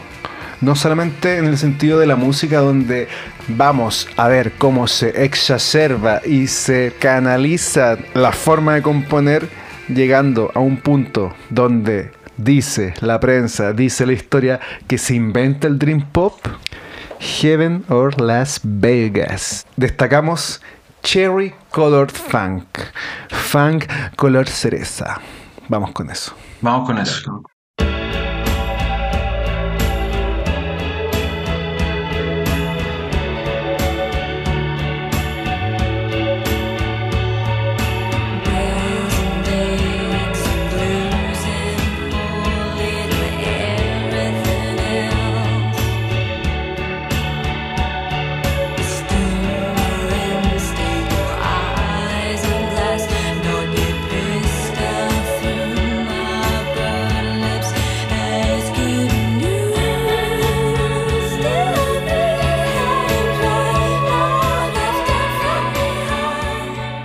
Este disco salió también en un disco Virgo, 17 de septiembre del 90.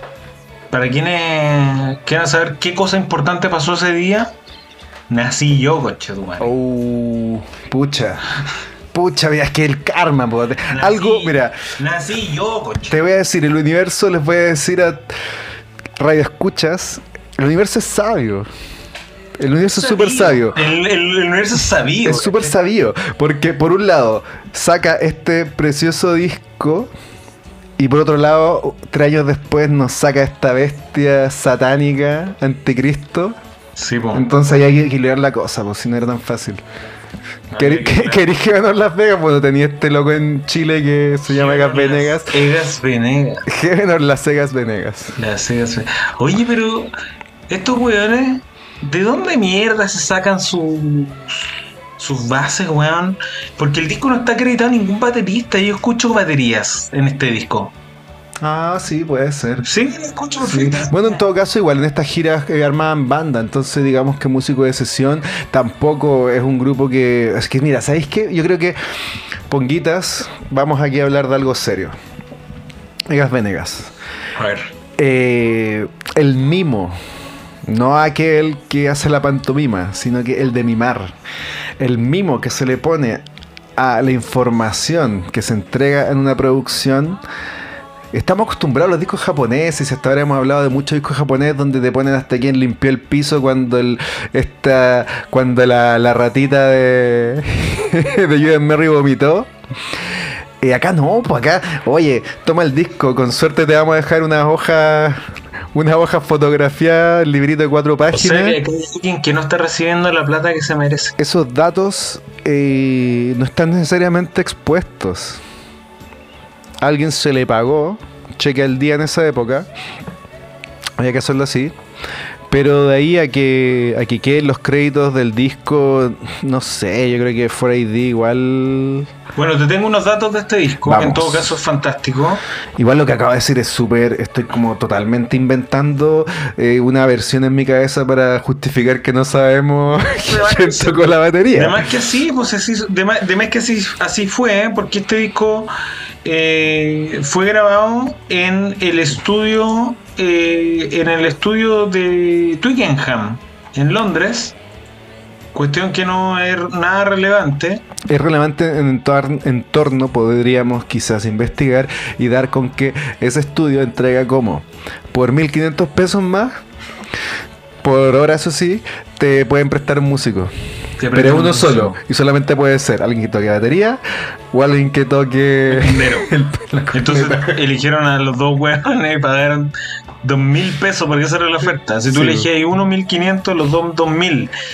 Bueno, mira, el dato que te tengo es que esto este disco está dentro de los 500 mejores discos de todos los tiempos, según la Rolling Stone. Ah, Adivina tiempos. qué número está. Cuatro. Un, un poquitito más arriba. Como un poquito más arriba. Un poquitito más arriba. ¿En la numeración En la o en el numeración, ranking? En el ranking de los 500, pues un poquitito más arriba del 4. Pero espérate, ¿más hacia el 1 o más hacia el 500? Eh, perdón, entonces más abajo, más ya, hacia el más 500. abajo, ya. Poquitito Poquit- más. Séptimo. 245. Es que igual me fui en bola porque acabo de dar cuenta que estamos hablando de los 500 discos de la historia de la música. Y son 500 discos, Son weón, 500 o sea, discos, sí. Ahí aguant, aguántate todos los weas de los Beatles. Aguántate Elvis. todas las weas de los, del Elvis. Aguántate todas las weas del Johnny Marr. O sea, del Johnny Cash. ¿Cómo se llama? Sí, Johnny Cash. Aguántate todos los del Leonard Cohen. Aguántate todos los del Ray Charles. Aguántate todos los de la Dana Summer. Y podemos así seguir toda la tarde. seguir, ¿cachai? Hagamos un capítulo especial donde solamente vamos a, a nombrar los 500 discos, nada más. Ya, 500 de, o igual bacán, pues, weón. Pero no vamos a comentar las No, canciones, solamente decir. ¿Y dónde? ¿Y la ley está? No. No. Eh, la señora que murió hace poco, tampoco. Ah, eh, Cine Connor. No, la, la otra señora, Ah, que Gloria. Estefan, no, ha muerto. No, la otra señora No, chilena. pues, ¿cómo se la de? Mónica. Cecilia. Cecilia, yo diciendo cuánto Gloria. Es que para mí es la gloria esa señora. Mónica, po. Mónica Bellucci.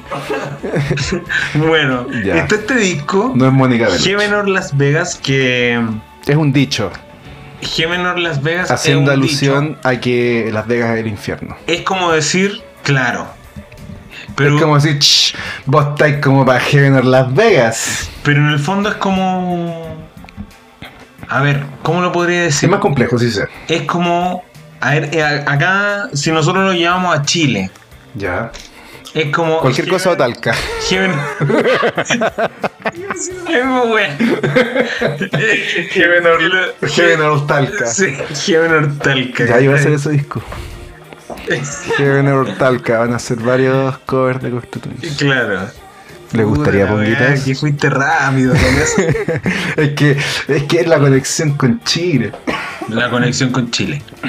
Bueno, de este tema, o sea, de este disco destacamos dos canciones que es Cherry Color Fan, que ya es archi conocida y que, ¿sabes que no tiene tanto elemento más allá de que se- es palpico icónica? Espérate, espérate. Calma ahí. O sea, tiene todos los elementos. eh, pero a estas alturas, con el bagaje, estando en el año. Cuando dijimos que estamos, estamos en 2036. Siendo el año 2036, eh, obviamente nosotros damos por hecho mucho.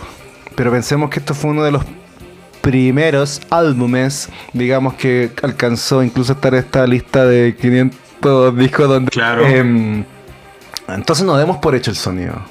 Situémonos. 90. Ahí digamos que el, este temita del noise está más tirado para, para lo más rockero. Acá tenemos guitarras totalmente limpias, clean, sin ninguna distorsión. No, pero pensé que Harto 90 filtro. igual. Todavía no estábamos en tan ruidoso. No, sí, pues sí, My Bloody Valentine, el primer disco del 87. Es que, es que ese Twins era- estaba así como. ¿Quiénes son estos mocosos? ¿Cachai? ¿Por qué tanto ruido? Ah, no, no, no me refiero a que Cocteau Twins dio lo otro, sino que me estoy refiriendo a que cuáles eran los referentes, digamos, de, del de los géneros circundantes al shoegaze, Ajá. al shoegazing. Bueno, esto tiene, tiene harto, o sea, yo creo que este disco le entrega el 50% al shoegaze.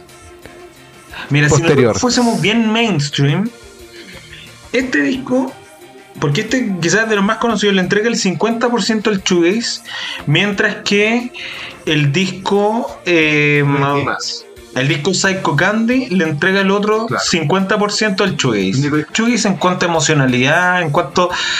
Mira, un año después, yo creo que My Bloody Valentine aprendió a cantar.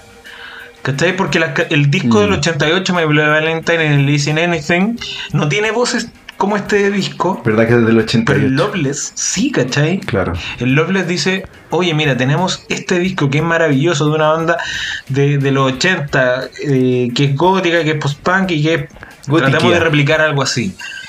Y aparece Cocteau Twins con e- en este mismo disco, entregándote las bases en el primer disco y en el último tema, o sea, en el primer tema del disco y en el último tema, Son las dos que destacamos. que es la otra que destacamos, Frau Frau Foxes en In Midsummer Fires, yo creo que entrega Fru Fru Foxes. Te diría- Qué cuático. y acá me, me adelanto al, al final del capítulo, mi canción favorita de Cocktail Twins. Uh, vamos con eso. Frou Foxes in Midnight Summer. Midsummer. Midsummer. Midsummer Oye, vos se puede agregar palabras. No, es que estoy. Es que estoy. No sé leer. ya, vamos con Frou Foxes in Midsummer Fires. Que significa los Frou Foxes, que es una, una raza de, de zorritos en los fuegos de mediados del verano.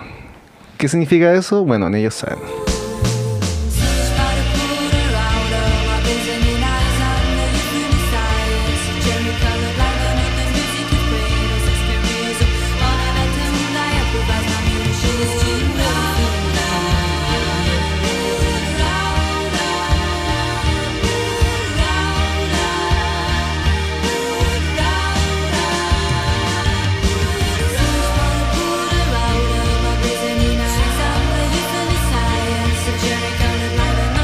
¿Sabes qué? Esta- duro, weón. El, esta- tema, el tema es una cosa. Acá se pusieron YouTube para weón. ¿Sabéis que esta es una de las canciones donde la letra eh, pareciera tener sentido y bastante sentido?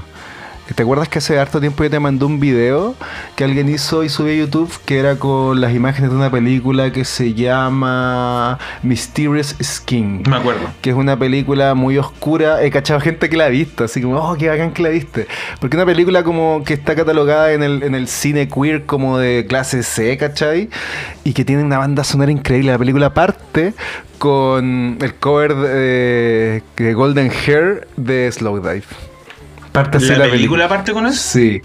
Parte con esa canción y unos dulces cayendo en la boca de un niño. Bueno, una película súper fuerte en realidad.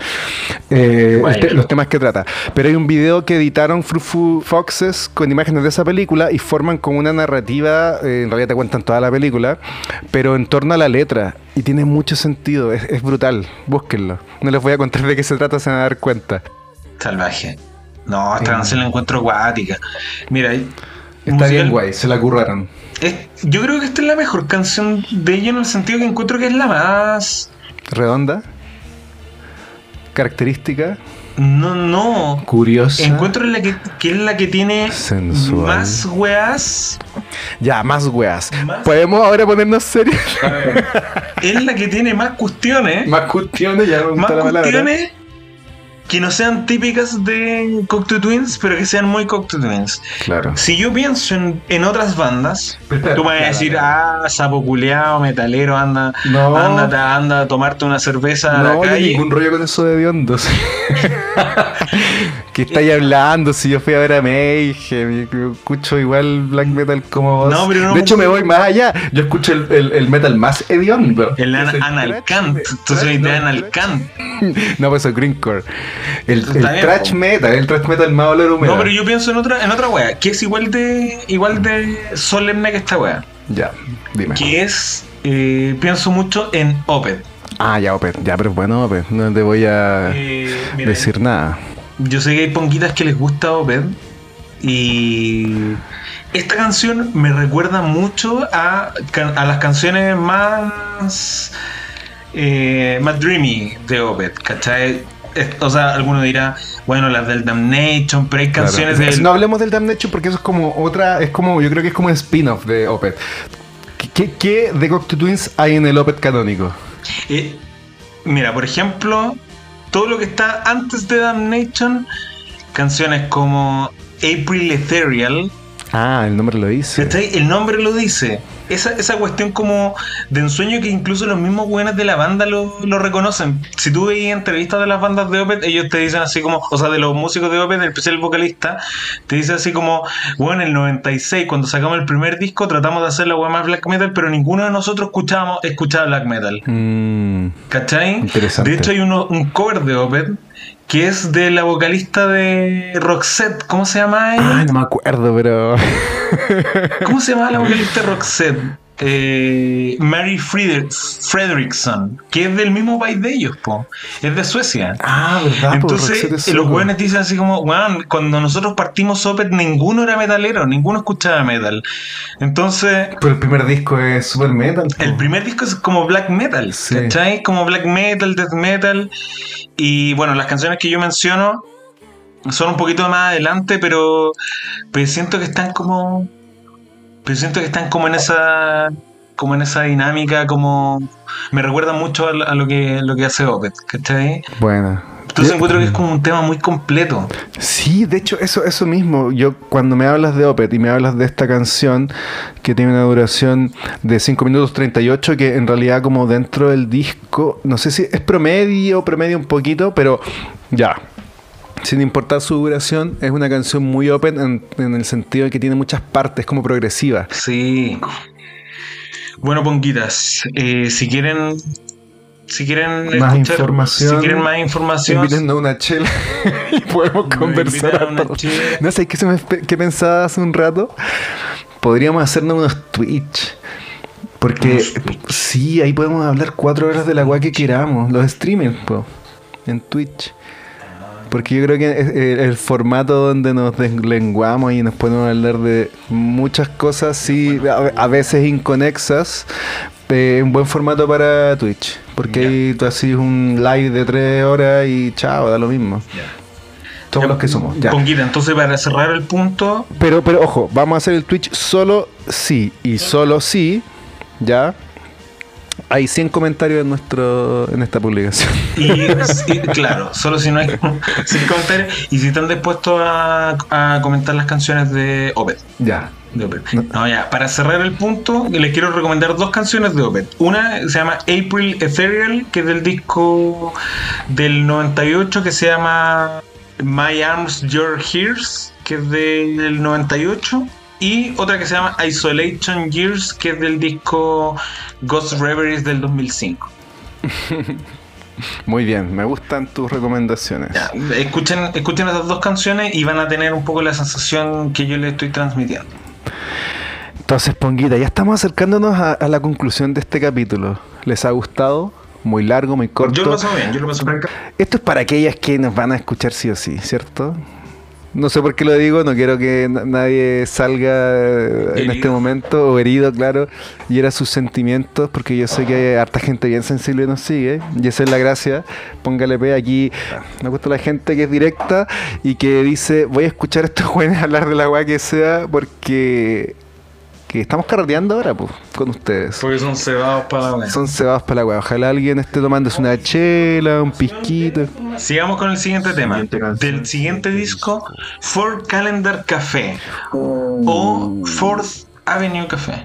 No, pues es el Arkenciel. Ah, eso es el Estamos Arkenciel. hablando del el café de cuatro calendarios. De este disco, Four Calendar Café, destacamos dos canciones, ¿cierto? Dos obras maestras. La primera es una que replica eh, lo maravilloso de Blue Noll, que son las percusiones. La primera canción se llama Know Who You Are at Every Age. Que significa conócete a toda edad. Vamos con eso.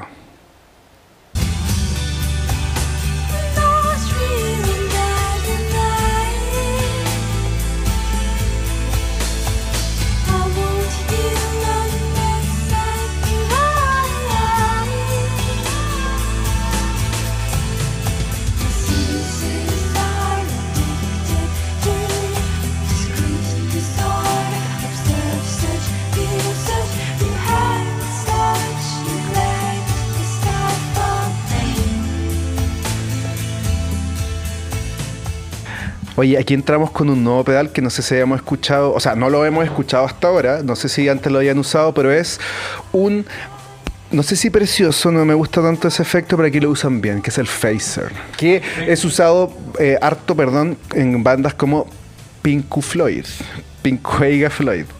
Pinku Floyd, pero eh, claro, o sea, yo creo que acá está usado en el estilo de Pinku Floyd. Sí, exactamente. Porque, por ejemplo, si tú decís el phaser utilizado como John Frusciante en Red Hot Chili Peppers, No, lo más probable es que sea muy fome, ¿cachai? O sea, desde el punto de vista de- del Póngale P. Eh, de Mars Volta también usa... Pero, claro, tenemos a, a tres exponentes de buen uso del phaser, que es Cocteau Twins, Pink Floyd y The Mars Volta, que son grupos muy famosos, así que Busquen ahí. bu- busquen ahí. Esta temporada viene con harta tarea. Y eh, yo creo yo creo que esta es eh, de las mejores formas de usar ese efecto porque no le da esa, esa sensación como funky. No, que- claro. Es que yo creo que, que- que en todo caso está utilizado para seguir con lo atmosférico, pero un poquitito más noventero. ¿Cachai? Sí, acá pasa que son dos años después del disco anterior, Claro. 18 de octubre del 93.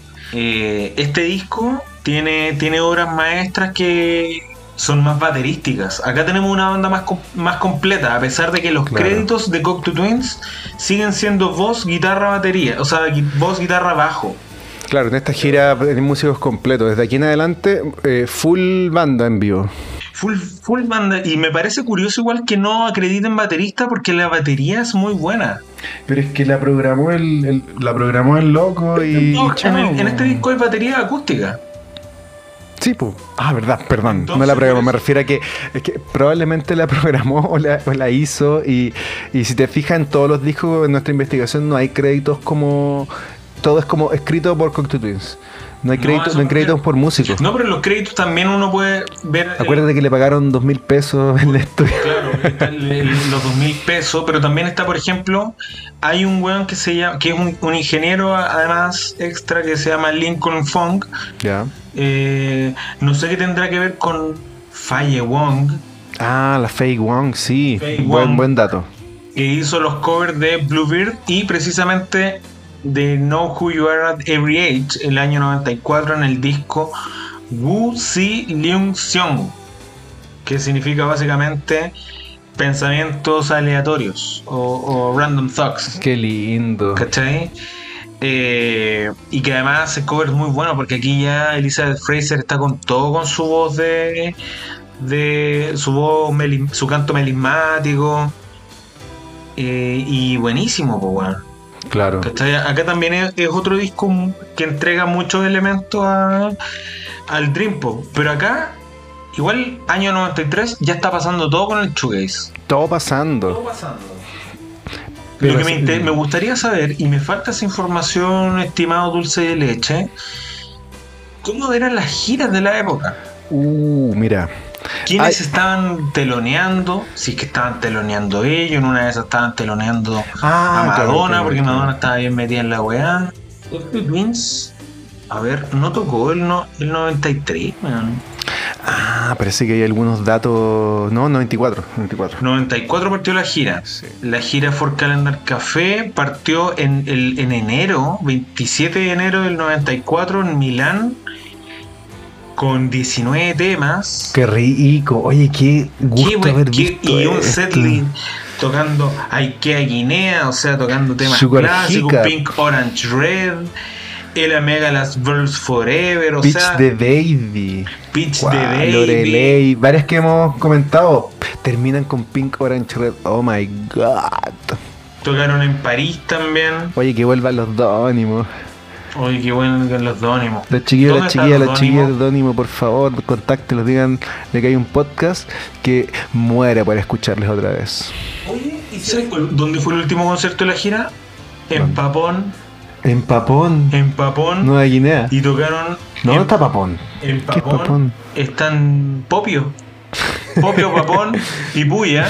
Están jugando con mi mente, No, en Shibuya, Tokio, Japón. Ah. y tu Papón, weón, pagan ese lugar. En Papón, Papón, sí.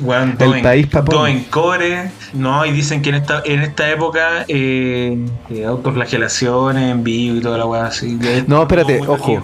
Perdón, no hemos yo- mira, yo igual eh, agradezco quizás que no hayamos tocado tanto esos temas, pero eh, mencionémoslo nomás, como para que haya aquí un contexto más... el- dentro de la banda había harto problema psiquiátrico, digamos, de cierta forma. Hu- Hubo harto dolor de parte, o sea, entre los integrantes de la banda, ya que a esta altura ya habían terminado la relación.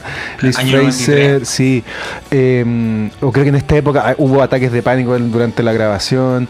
Nosotros no aquí estamos para cagüinear, estamos para hablar de música e inventar cosas. Si quieren escuchar esa historia o leerla, búsquenla. Es, no sé si interesante, es triste, es duro. Como que me explica y me hace sentido que hayan terminado como banda y es muy triste. eh, enfrentarse a la realidad y decir, gente no van a volver jamás. Porque intentaron volver. Y Liz Fraser dijo, ni cagando. Me cagan. Harta platita. ese desgraciado. Platita había. porque era platita- harta platita. Platita había. Pensión de alimentos, no. Porque ahí la No, si Lucibel, el fresco es re fácil. la Lucibel estaba ahí. Ya, pues. Ya, po. ¿Qué será de Lucibel ahora? Estamos hablando de la hija de Liz Lucibel Fraser. eh. celebró los 30 años hace poco. Lo fui a ver, Álvaro Enrique arruinó la mejor canción de la banda exactamente. con una cueca. Ahora, Vamos con el último disco de, de Cocteau Twins. Que quizás sea el más completo de Cocteau Twins. po. uh, ¿O no? Vamos. Yo creo que El más redondito. O sea, la banda decidió terminar con una de las weas más potentes. potentes y perfectas en lo que el shoegaze podría haber llegado a ser. O sea, yo creo que Slowdive y Slowdive es tan perfecto como para el shoegaze como Cocteau Twins con este disco fue para el Dream Pop en general y en lo que la historia del Dream Pop podía hacer. Porque na- nadie iba a conseguir una vocalista como Elizabeth Fraser. Y Claro. ni una banda culiada iba a poder hacer algo tan redondito y tan perfecto, tan poco saturado como este disco. Estamos hablando de 1996, Milk and Kisses, Leche y Besos. Primera que destacamos, Primera- la primera que destacamos. Violin, primera canción del disco. Vamos con eso. Póngale podcast. Vuelve aquí, año 2036. Saludos.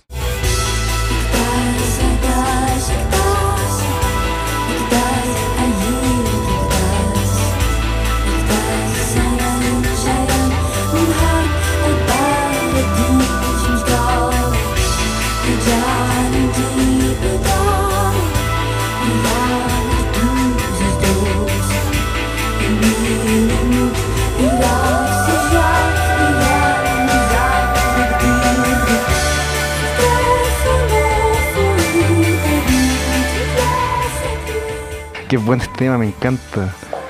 Es poderoso, buen algo? bajo. ¿No te gusta, sí sé? ¿Por qué, no ¿Por qué sabías eso? Porque no hemos hablado, te conozco desde que... ¿Y qué te he dicho de esta canción? A ver. Mira, mira, eh, esto es lo que yo recuerdo, Ponguitas.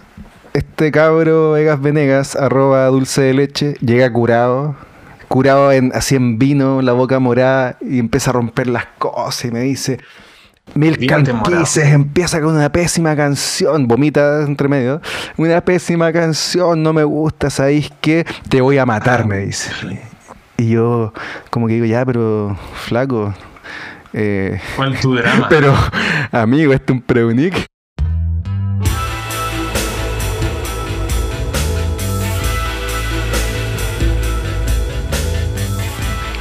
No me acuerdo de haberlo hablado y me dijiste que, que no te gustaba tanto.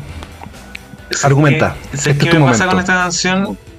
Hay canciones como por ejemplo las que hemos comentado que siento que son muy cortas. Violine la siento muy larga y eso que no es larga, weón. Es que tú soy un ansioso, un- No, weón, un, no la siento, la siento.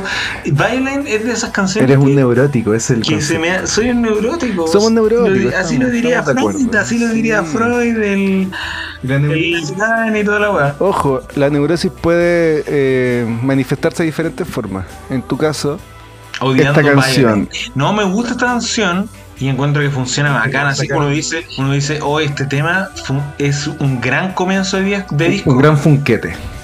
Pero de repente digo, ya, pues, Y la progresión. ¿cuándo termina la weá? ¿Dónde está Frufru ¿Y Foxes? cuándo termina la weá? Se me hace larga, weón. Ese es el Sí, problema. es yo creo que el, el- el tema que tiene algo de, de feeling, como dicen los gringos, el feeling. No, man, y todo es bacán, ¿cachai? O sea, me gusta mucho que ahora hay un trémolo súper presente. Que el bajo parte, ¿no? O sea, el, el bajo da de inicio al, te, al disco. Mira, yo creo que Sí, lo que ocurre con este tema, y puedo entenderlo, es que eh, es, como, es como un pichintún, como se dice en Mapuzungun. Es poquito, es una cosita breve que la replicaron hartas veces porque es como un tema introductorio. Yo creo que es un tema súper como tipo eh, pasaje, ¿cachai? Taca, taca, taca, taca, taca, taca, y lo repiten varias veces. Y Por si mí no- divierto, por esa misma razón un minuto, listo. 59 segundos, a lo anal cant. Sí. Anal Kant. No busquen esa banda ponguitas. No se lo recomiendo. No, busquen, la- no busquen imágenes, por favor. Eso no. Ya, pero eh, Set Putna. Pero eh, creo que entiendo tu punto y ¿sabéis por qué no lo comparto? Solamente porque me gusta mucho cómo es la canción y eso es una cosa de feeling, una cosa que quizás no podría explicar. Pero es interesante que eh, eh, es de tocar el bajo, el pum, pum, pum, y la guitarra, taca, taca, taca, taca. Obvio. taca, taca, No, pero si eso lo encuentro opulento. Ahí para mí ya la canción debe haber terminado. Pero esta parte es súper buena. parte no. Escuchemos esa parte que no le gusta a Gas Venegas. Y que el pasaje que te, que te dice, oye, ¿sabéis qué? Eh, no termina aquí todavía.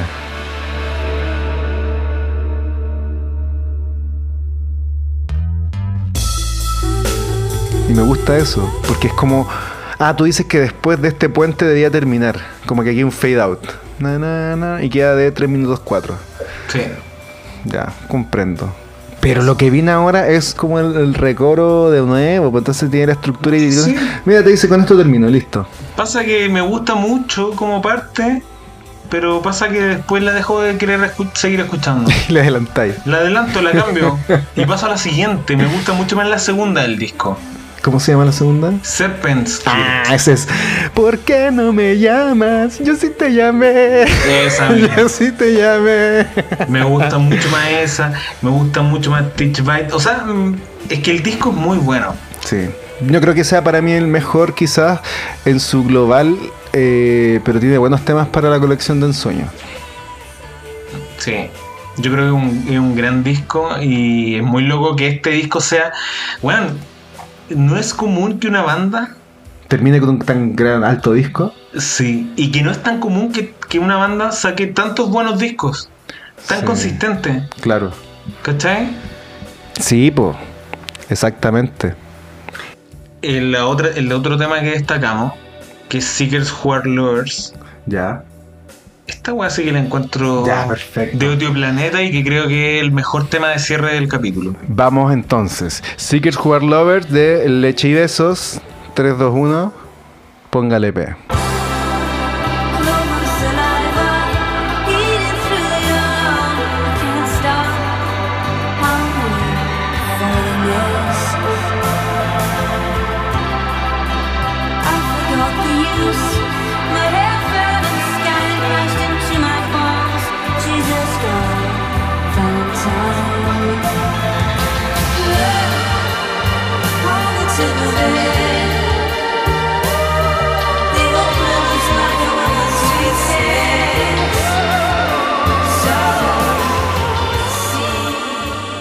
Aquí, aquí eh, yo creo que eh, el último tema del disco, eh, del último disco que sacaron, y siento que es bello como la paloma vuelve a desatarse. Porque tiene toda esta, toda esta cosa de que empieza a, a mover la voz, a transitar entre, eh, como, no sé si son técnicas, pero formas de canto bien, bien como esquizo, así picado esquizo, ¿cachai? Pica, Corchea champurú se metió aquí. En el tiempo de la pandemia salían esos extractos de ese weón. Sí. Y era como así como el, el COVID pensando en mí. Es como te voy a encontrar y te voy a matar. Así como un grito. Pica bueno. Así Era como canta nuevamente. Y siento que esa. Em, y gran capítulo cuando lo van a buscar los pacos. Si no pelota. escuchando. Y está en pelota Algo y le quitan el perro y toda la weá. ¿A qué iba? Elise Fraser pica esquizo y vuelve como a, a- a traer cosas, cositas que yo creo de la primera época, en la voz. Y eso es bacán, porque están los, los- los- estos coros que suenan de fondo, que son muy de temas que, perdón, temas que estuvimos revisando, tipo, no sé si Pandora, donde fue que, que comentamos que, que habían varias voces a la vez. Eh, y en vivo, búsquenla en vivo. En vivo se desata la palomita de una forma en que cambia todo. Y es como Nina Hagen. Klaus Nome y Nina Hagen tienen una hija, se llama Cocteau Twins. igual en vivo, eh, como transparentando igual un poquito yo que hay pocas cosas en vivo de Cocteau Twins. eh, hay ciertas grabaciones que son de mesa. Y ella igual en general le metía harto para lo mismo a las voces en vivo. Y era bien scat. Claro, sí. no- Scatman's World, por ejemplo, una obra maestra que me recuerda mucho a Jun Togawa, no sé por qué, pero algo, algo me había hablado de, Algo, de la güey. relación Scatman y Jun Togawa. Pero bueno, en vivo, sí, pues, es verdad. En, en todas esas versiones, en todas las versiones en vivo siempre había mucho, mucha improvisación con la voz y es, es muy bacán. Eh, y creo que tenemos la fortuna de, de tener una versión en vivo de esta canción eh, Mm. Pro Shot en la tele, donde además vemos cómo la tocan, cómo el Sí, la ritmo- banda completa. banda completa, weón. Maravilloso, maravilloso. Filete, como, como se decía. Oye, eh, bueno, y con esto la banda se termina. ¿Cuál es la razón por la cual se termina? Mira, Ya no eh, nada más. No, de hecho, eh, o sea, sí, lo que dices. No hay un- ninguna versión oficial. De hecho, cada vez que les han preguntado en entrevistas y cosas así, como que poquito, poquito desvío el tema. Entonces yo creo que hay que respetar eso. Digamos que simplemente terminaron. En todo sentido. Triste. de- en lo más alto musicalmente. Pasó, pasó lo que debía haber pasado con Lucibel y los tres. Alguien preguntó, ¿y por qué? Y pues dijeron, mira, no tenemos por qué, paremos acá. En una de esas tiene que ver con Jeff Buckley, po. Porque hay una Ah. canción dedicada a Jeff Buckley de, eh, los, de los discos que hemos comentado. po. ¿Verdad que íbamos a hablar de eso? ¿Quién es Jeff Buckley? Tú, Gagas Venegas. Ya, mira, Jeff Buckley era un, un, un lolo gringo que alcanzó a sacar un disco que se llama Grace del año 94 y es un gallo que tenía una voz como bien bien privilegiada, bien bonita, ¿cachai? Y, y no sé, yo personalmente lo encuentro un poco fome, pero un weón que cantaba muy bacán y que hacía buenos covers, ¿cachai? Tiene un cover de I Know It's Over, que es súper emocionante, I Know It's Over de, de Smiths, y uno de Aleluya, pero una de las canciones que comentaba Aleluya de Leonard Cohen. de Leonard Cohen, que uno diría, ah, la weá parece así como un gospel. Se supone que esa es la gracia, que parezca un gospel, Claro. pero no es un gospel. De hecho, la letra es bien buena, ¿cachai? Sí, es súper cochinona para eso, ¿no? Eh, de hecho, sí, todos Sí. los temas de Leonard Cohen tienen una weá como muy sarcástica, como de todo el rato, como que todo es penca, pero es chistosamente, chistosamente penca, Claro. ¿cachai? Y bueno, resulta que Elizabeth Fraser tuvo una relación con Jeff Buckley que duró poquito, Pero se gustaban caletas. pero se gustaban No le caleta. reste- Empezó una relación eh, mientras estaba con, en Cocteau Twins. Terminaron. Le dedicó un tema al, al caballero este. Resulta que un, un año después de- del término de, de Cocteau Twins, eh, Jeff Buckley estaba desaparecido. No. En ese mismo momento. No, que se viene, ponguitas. En ese mismo momento. ¿Qué pasó con Jeff? Jeff y Jeff. Jeff y Jeff estaba haciendo las mejores canciones que podría haber hecho. El tema es que no las hizo en la tierra, las hizo debajo del agua. No, tenía que decir, la hizo en, con Jimi Hendrix ahí La en el, en el cielo de músicos. Janis La hizo con Janis Joplin porque él tenía, no tenía 27 años. Pero al mismo tiempo que estaba pasando eso, eh, Elizabeth Fraser estaba colaborando el año 97 con Massive Attack. Ah, claro, estaban. Mira, eh, yo creo que este es un buen dato ya llegando a este punto. Yo creo que ya tontera porque no lo dijimos al principio, pero una de las canciones más conocidas como a nivel global de Liz Fraser es Angel. No, nada que ver, Teardrop. de Massive Attack. Todas conocemos esta canción. Escúchenla y digan, ah, la vocalista de Cocteau Twitch. Bueno, en todo caso, tú decís Angel, no es tan descabellado porque Angel es del mismo disco. Sí, pues ahí está ahí Horas Andy. Está Horace Andy. Y cacha que Teardrop, eh, Elizabeth Fraser, la letra la hizo supuestamente mientras se estaba, estaba en búsqueda de Jeff Buckley. Oh, qué triste. ¿Cachai? Y Tear- Teardrop era una canción que iba a ser originalmente para Madonna. ¿En serio? Porque Madonna Ah, había, estaba sí, colaborando. sí, Madonna sí. estaba en los 90 en una fase como media trip hop. Y bueno, finalmente la banda eh, o los, los dos weones de Massive Attack, decidieron irse. El Bad Banksy y el, el rapero. y el rapero decidieron irse por por Elizabeth Fraser que colaboró con eh, grandes temas. O sea, ah, bueno, y a propósito de Claro, eso, no solamente fue Teardrop, ahí en el disco también creo que... está, eh, está eh, Formation, no sé Group 4 Group Four, ese. y del Mezzanine, pero mira, si ustedes se dan cuenta, las bandas japonesas todas tienen como bandas influyentes, Massive Attack, eh, Cocteau Twins, Nine Inch Nails y eh, yo creo que vamos cerrando. ¿Cuál es tu tema favorito de Cocteau Twins? Ah, pero espérate, pero no terminamos la, la historia. A ver, da- dale, dale. Es que tú lo estabas contando y qué pasó que Jeff Buckley... Ah, bueno, Jeff Buckley resulta que está desaparecido, está Elizabeth Fraser trabajando para Massive Attack y resulta que Jeff Buckley lo encuentra, eh, encuentran su cuerpo en uno de los ríos de eh, Río Wolves en Memphis. Oh, no. Eh, y murió el 29 de mayo del 97 a la edad de 30 años. Jovencito. Y su muerte estuvo envuelta en misterio, etc. Resulta que esta canción, Elizabeth Fraser dice que está dedicada a Jeff Buckley. Eh, y esa es toda la historia, po. Y sacó un disco nomás, pues. De hecho, hay discos póstumos de él que lo sacaron en el 98, un año después que se murió, y pero no son discos que él haya editado, entonces no cuentan tanto, po, ¿cachai? Oye, Jeff Buckley es igual a James Franco. Es igual a James Franco. Sí, imagínense un James Franco que no es James Franco. Es igual a James, que es Jeff Buckley.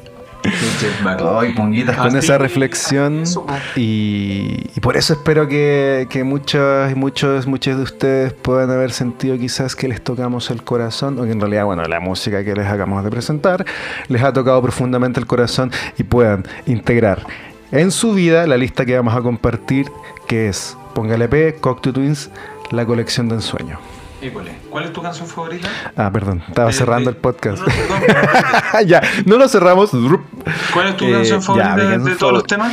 De, de esta colección que acabamos de presentar, 12 canciones, Pink, Orange, Red, es la canción que en este momento representa lo que estoy sintiendo. Ya, mi favorita es eh, From Fruit Foxes in Midsummer Fires. Fires. Esa es mi favorita. Excelente. Entonces, conexión con Opeth.